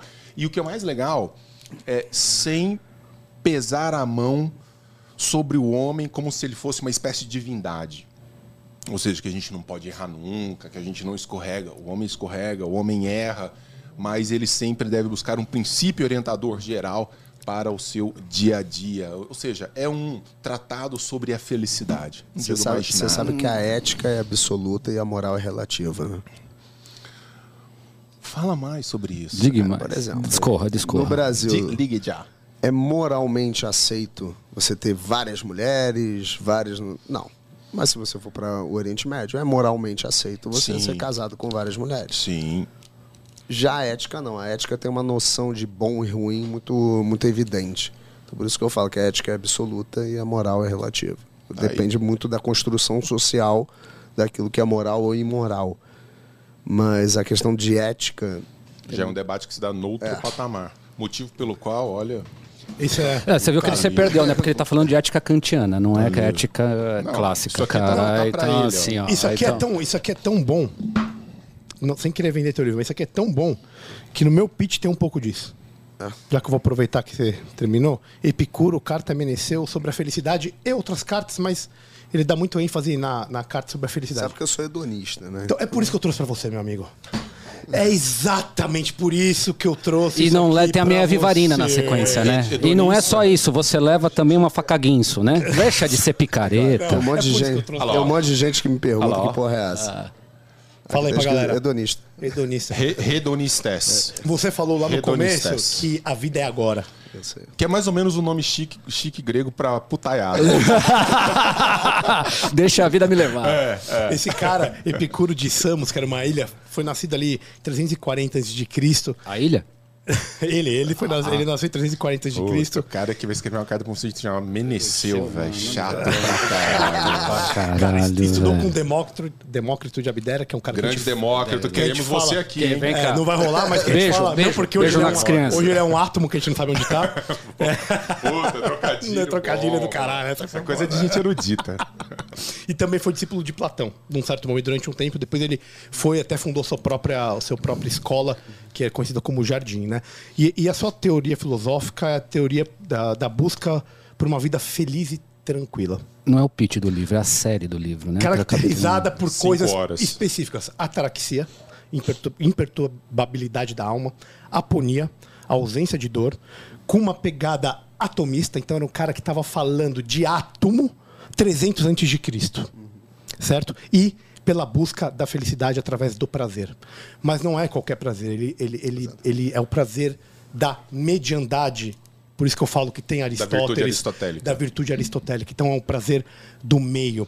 E ele fala, inclusive, que nem é toda dor que você não tem que buscá-la. Por exemplo, a dor do parto é uma dor ela é bem-vinda. Então você não, não tá... o- Bem-vinda nem- pra nem- quem não vai criar depois. Uma desgrama. um Tio, é a, trabalho busca, é a busca do equilíbrio do prazer. E como você é um hedonista, eu trouxe isso aqui pra você, porque você vai gostar demais, meu amigo. Além de ser curto, você vai ler rapidinho, não tem muito trampo. É História do, historinha tá do Clark campanha, vai Kent. tempo. Clark, Clark Kent da antiguidade. Deixei você Ah. falar todo, falei dois minutos, irmão. Você tá demais comigo, hein, velho? Vamos resolver sua foto. Meu querido Alexandre Freitas, meu amigo. Primeiro é o seguinte, muito obrigado, tá, velho? Nada que isso. Hoje Prazer você é só foi uma vez no banheiro, da outra vez você foi seis. Porra. Mas tudo eu, bem. Eu bebi muito mais. Qual dos livros você vai levar pra casa, meu amigo? Vou pegar do Epicuro. Garoto! É quinto seguido! Ridículo. Ah, Cota, velhinho, cota, né? eu não vou, vou- Vocês querem parar de fazer o pitch? Não, cara, porque você, cara, não, é- tudo bem, cara. Cota, né, cara? A gente. A gente Cota, é cota, cota. é Porque ele é faz cota. o perfil psicológico É, do entrevistado. É, isso tem, e tem isso também. na nossa. Tem isso também, tem isso também. Mas cara. você sabe que o, o hedonismo que eu mais curto é do outro cara lá, que eu sempre esqueço a porra do nome dele. É, cara, qual que é o nome dele mesmo? Não vou lembrar. Mas esse cara é considerado, teoricamente, o hedonista, né? Mas não, Não, é o então, não, não, hedonismo, hedonismo, né? É, o que a gente... É, é, Redona é um tema muito forte no, no mundo, no mundo filosófico, então não sei de quem ele pode estar Eu falando. esqueci o nome dele, cara. Deixa eu ver.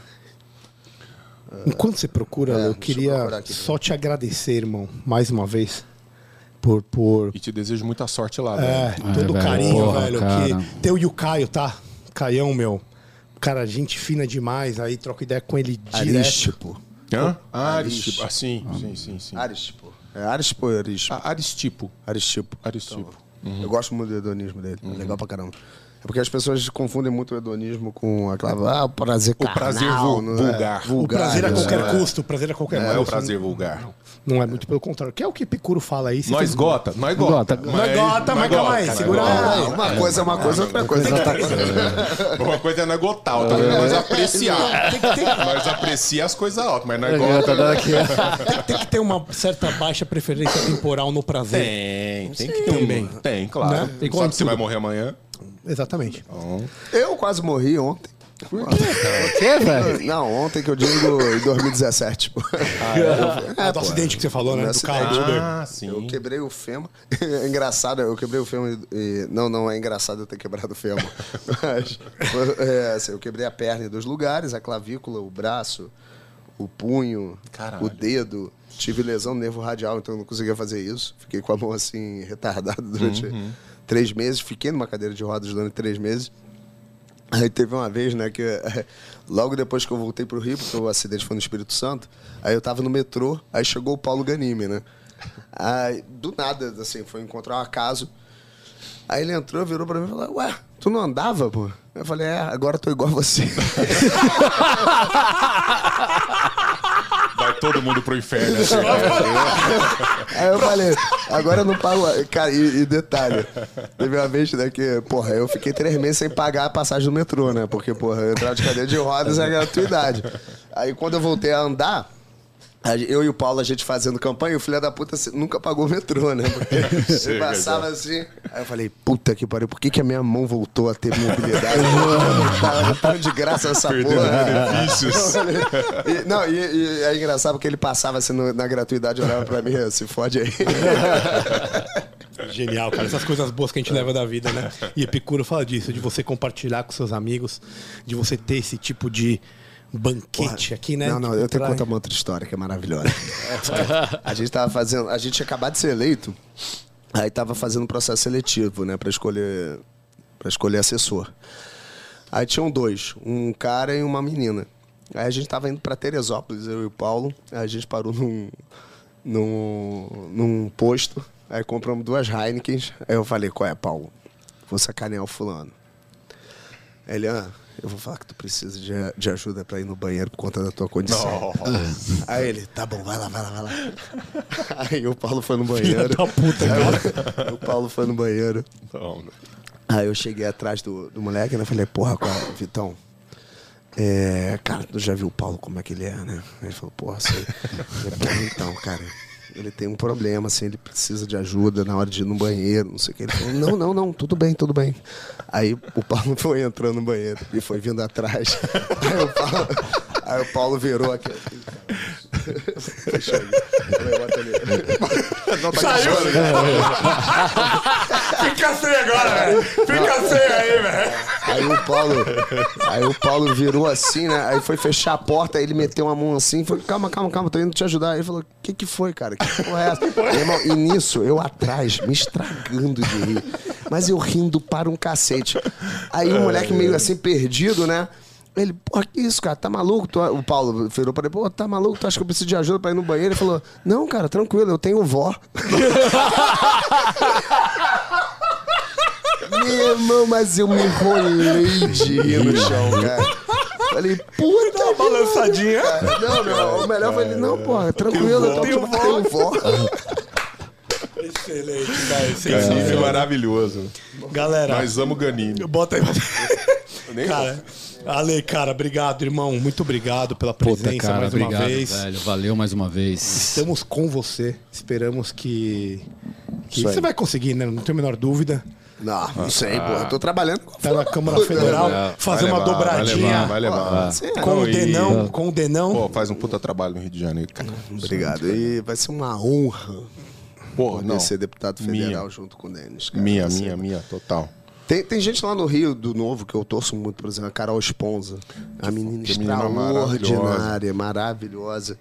Eu gostaria muito que ela fosse eleita, mas Não, mas você sabe que quando aconteceu a expulsão do Novo, cara, eu recebi muita mensagem do Brasil inteiro falando que merda o Novo fez. É.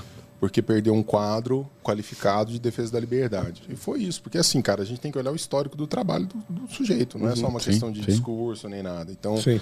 foi uma perda para o partido. E vamos ver. Ela faz parte do processo de amadurecimento. A gente espera, né? que eles Denão, cara, irmão, você tá com nós aí. Valeu, nós brother. Tamo junto nessa. Porra, mano. É nóis, Obrigado mano. de coração. Você sabe o quanto você. Quanto nós estamos junto também lá em Minas. O quanto você é importante pro Brasil. Eu espero que as pessoas consigam enxergar isso. Tamo e, junto sempre. E, e dar essa oportunidade. Ale, por favor, deixa suas redes para quem, quem, não, quem não conhece aí. É Ale Nudes Freitas. para. Pior que volta e meia, porque assim, no, né? no Ale Freitas Dep, eu, eu não entro com tanta frequência porque é mensagem para um cacete. Aí volta e meia, uma assessora, tem uma assessora minha que olha, ela fala, porra, qual é Ale? Chegou um nude aí pra tu. Só encaminha, né? Só dá aquela É encaminhada. o bom que ela te dá o direito de ver, né, cara? Teve um de uma mulher bonita pra caramba. Avaliação técnica, avaliação parlamentar. Não, então, gente, é Ale Freitas Dep, tem É. Facebook, Instagram, Twitter e TikTok. TikTok. Ah, garotinho, dá uma Dancinha? Você faz dancinha? Cara, eu só fiz uma dancinha. Ah, é? E o meu vídeo que mais tem visualização hoje tem. Acho que quase 4 milhões. Não, tem 4 milhões de visualizações. Carai. É uma fala minha em plenário. Tá brincando, velho? Sem graça pra Cara, caralho. puta Porra, merda, que chato, legal hein, pra cara. caralho. Não, é. que eu tava de bigode, né? Aquela lacrada. É, foi um negócio legal. Porra, o nego tava querendo proibir vender bala, doce, pizza no- nos colégios, aí, enfim. Denão, manda suas Não, redes calma, calma, calma, deixa eu terminar. Ah, gente. foi mal, desculpa aí, foi mal. E, mas o negócio da dancinha, eu tinha prometido que caso eu chegasse a 100 mil, é, 100 mil Seguidores. seguidores. Seguidoras, né? Porque eu sou, sou, sou, sou mulher. 100 mil seguidores, eu faço a dancinha. É, e é, eu tinha prometido. Aí chegou em 200, ainda não tinha feito a porra da dança. é, aí- Aí eu falei, porra, não dá pra ser político mentiroso, né?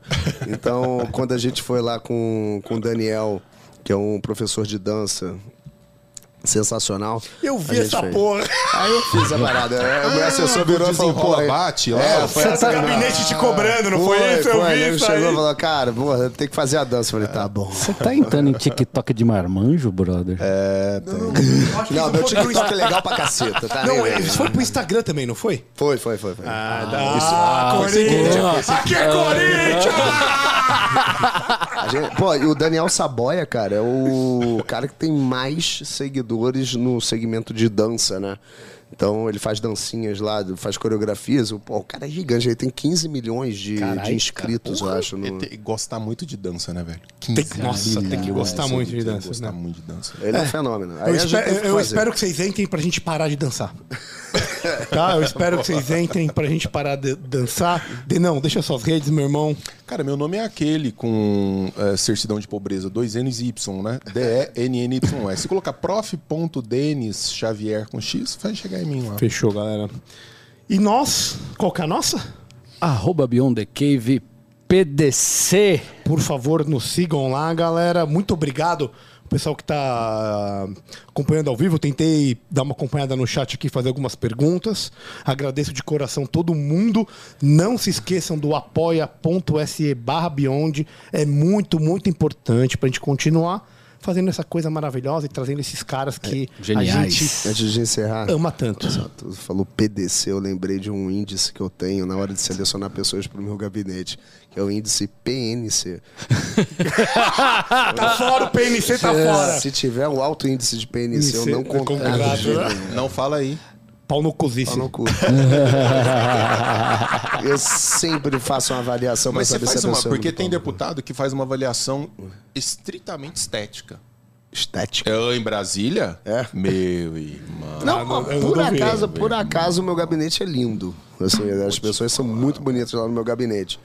Mas foi consequência. feio, mano. Aliás, o, o meu gabinete é o mais é com maior diversidade. Lá tem preto, branco, Ah, é? viado, sapatão, tem tudo. Hétero. Então é um gabinete Lindix. Tudo, tem Cara, tem tudo.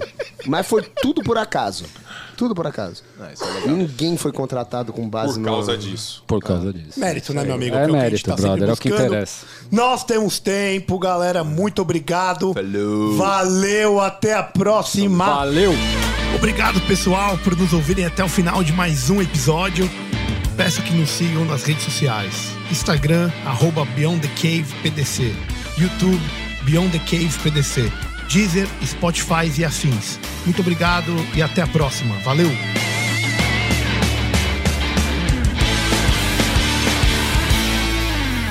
Uma produção, voz e conteúdo.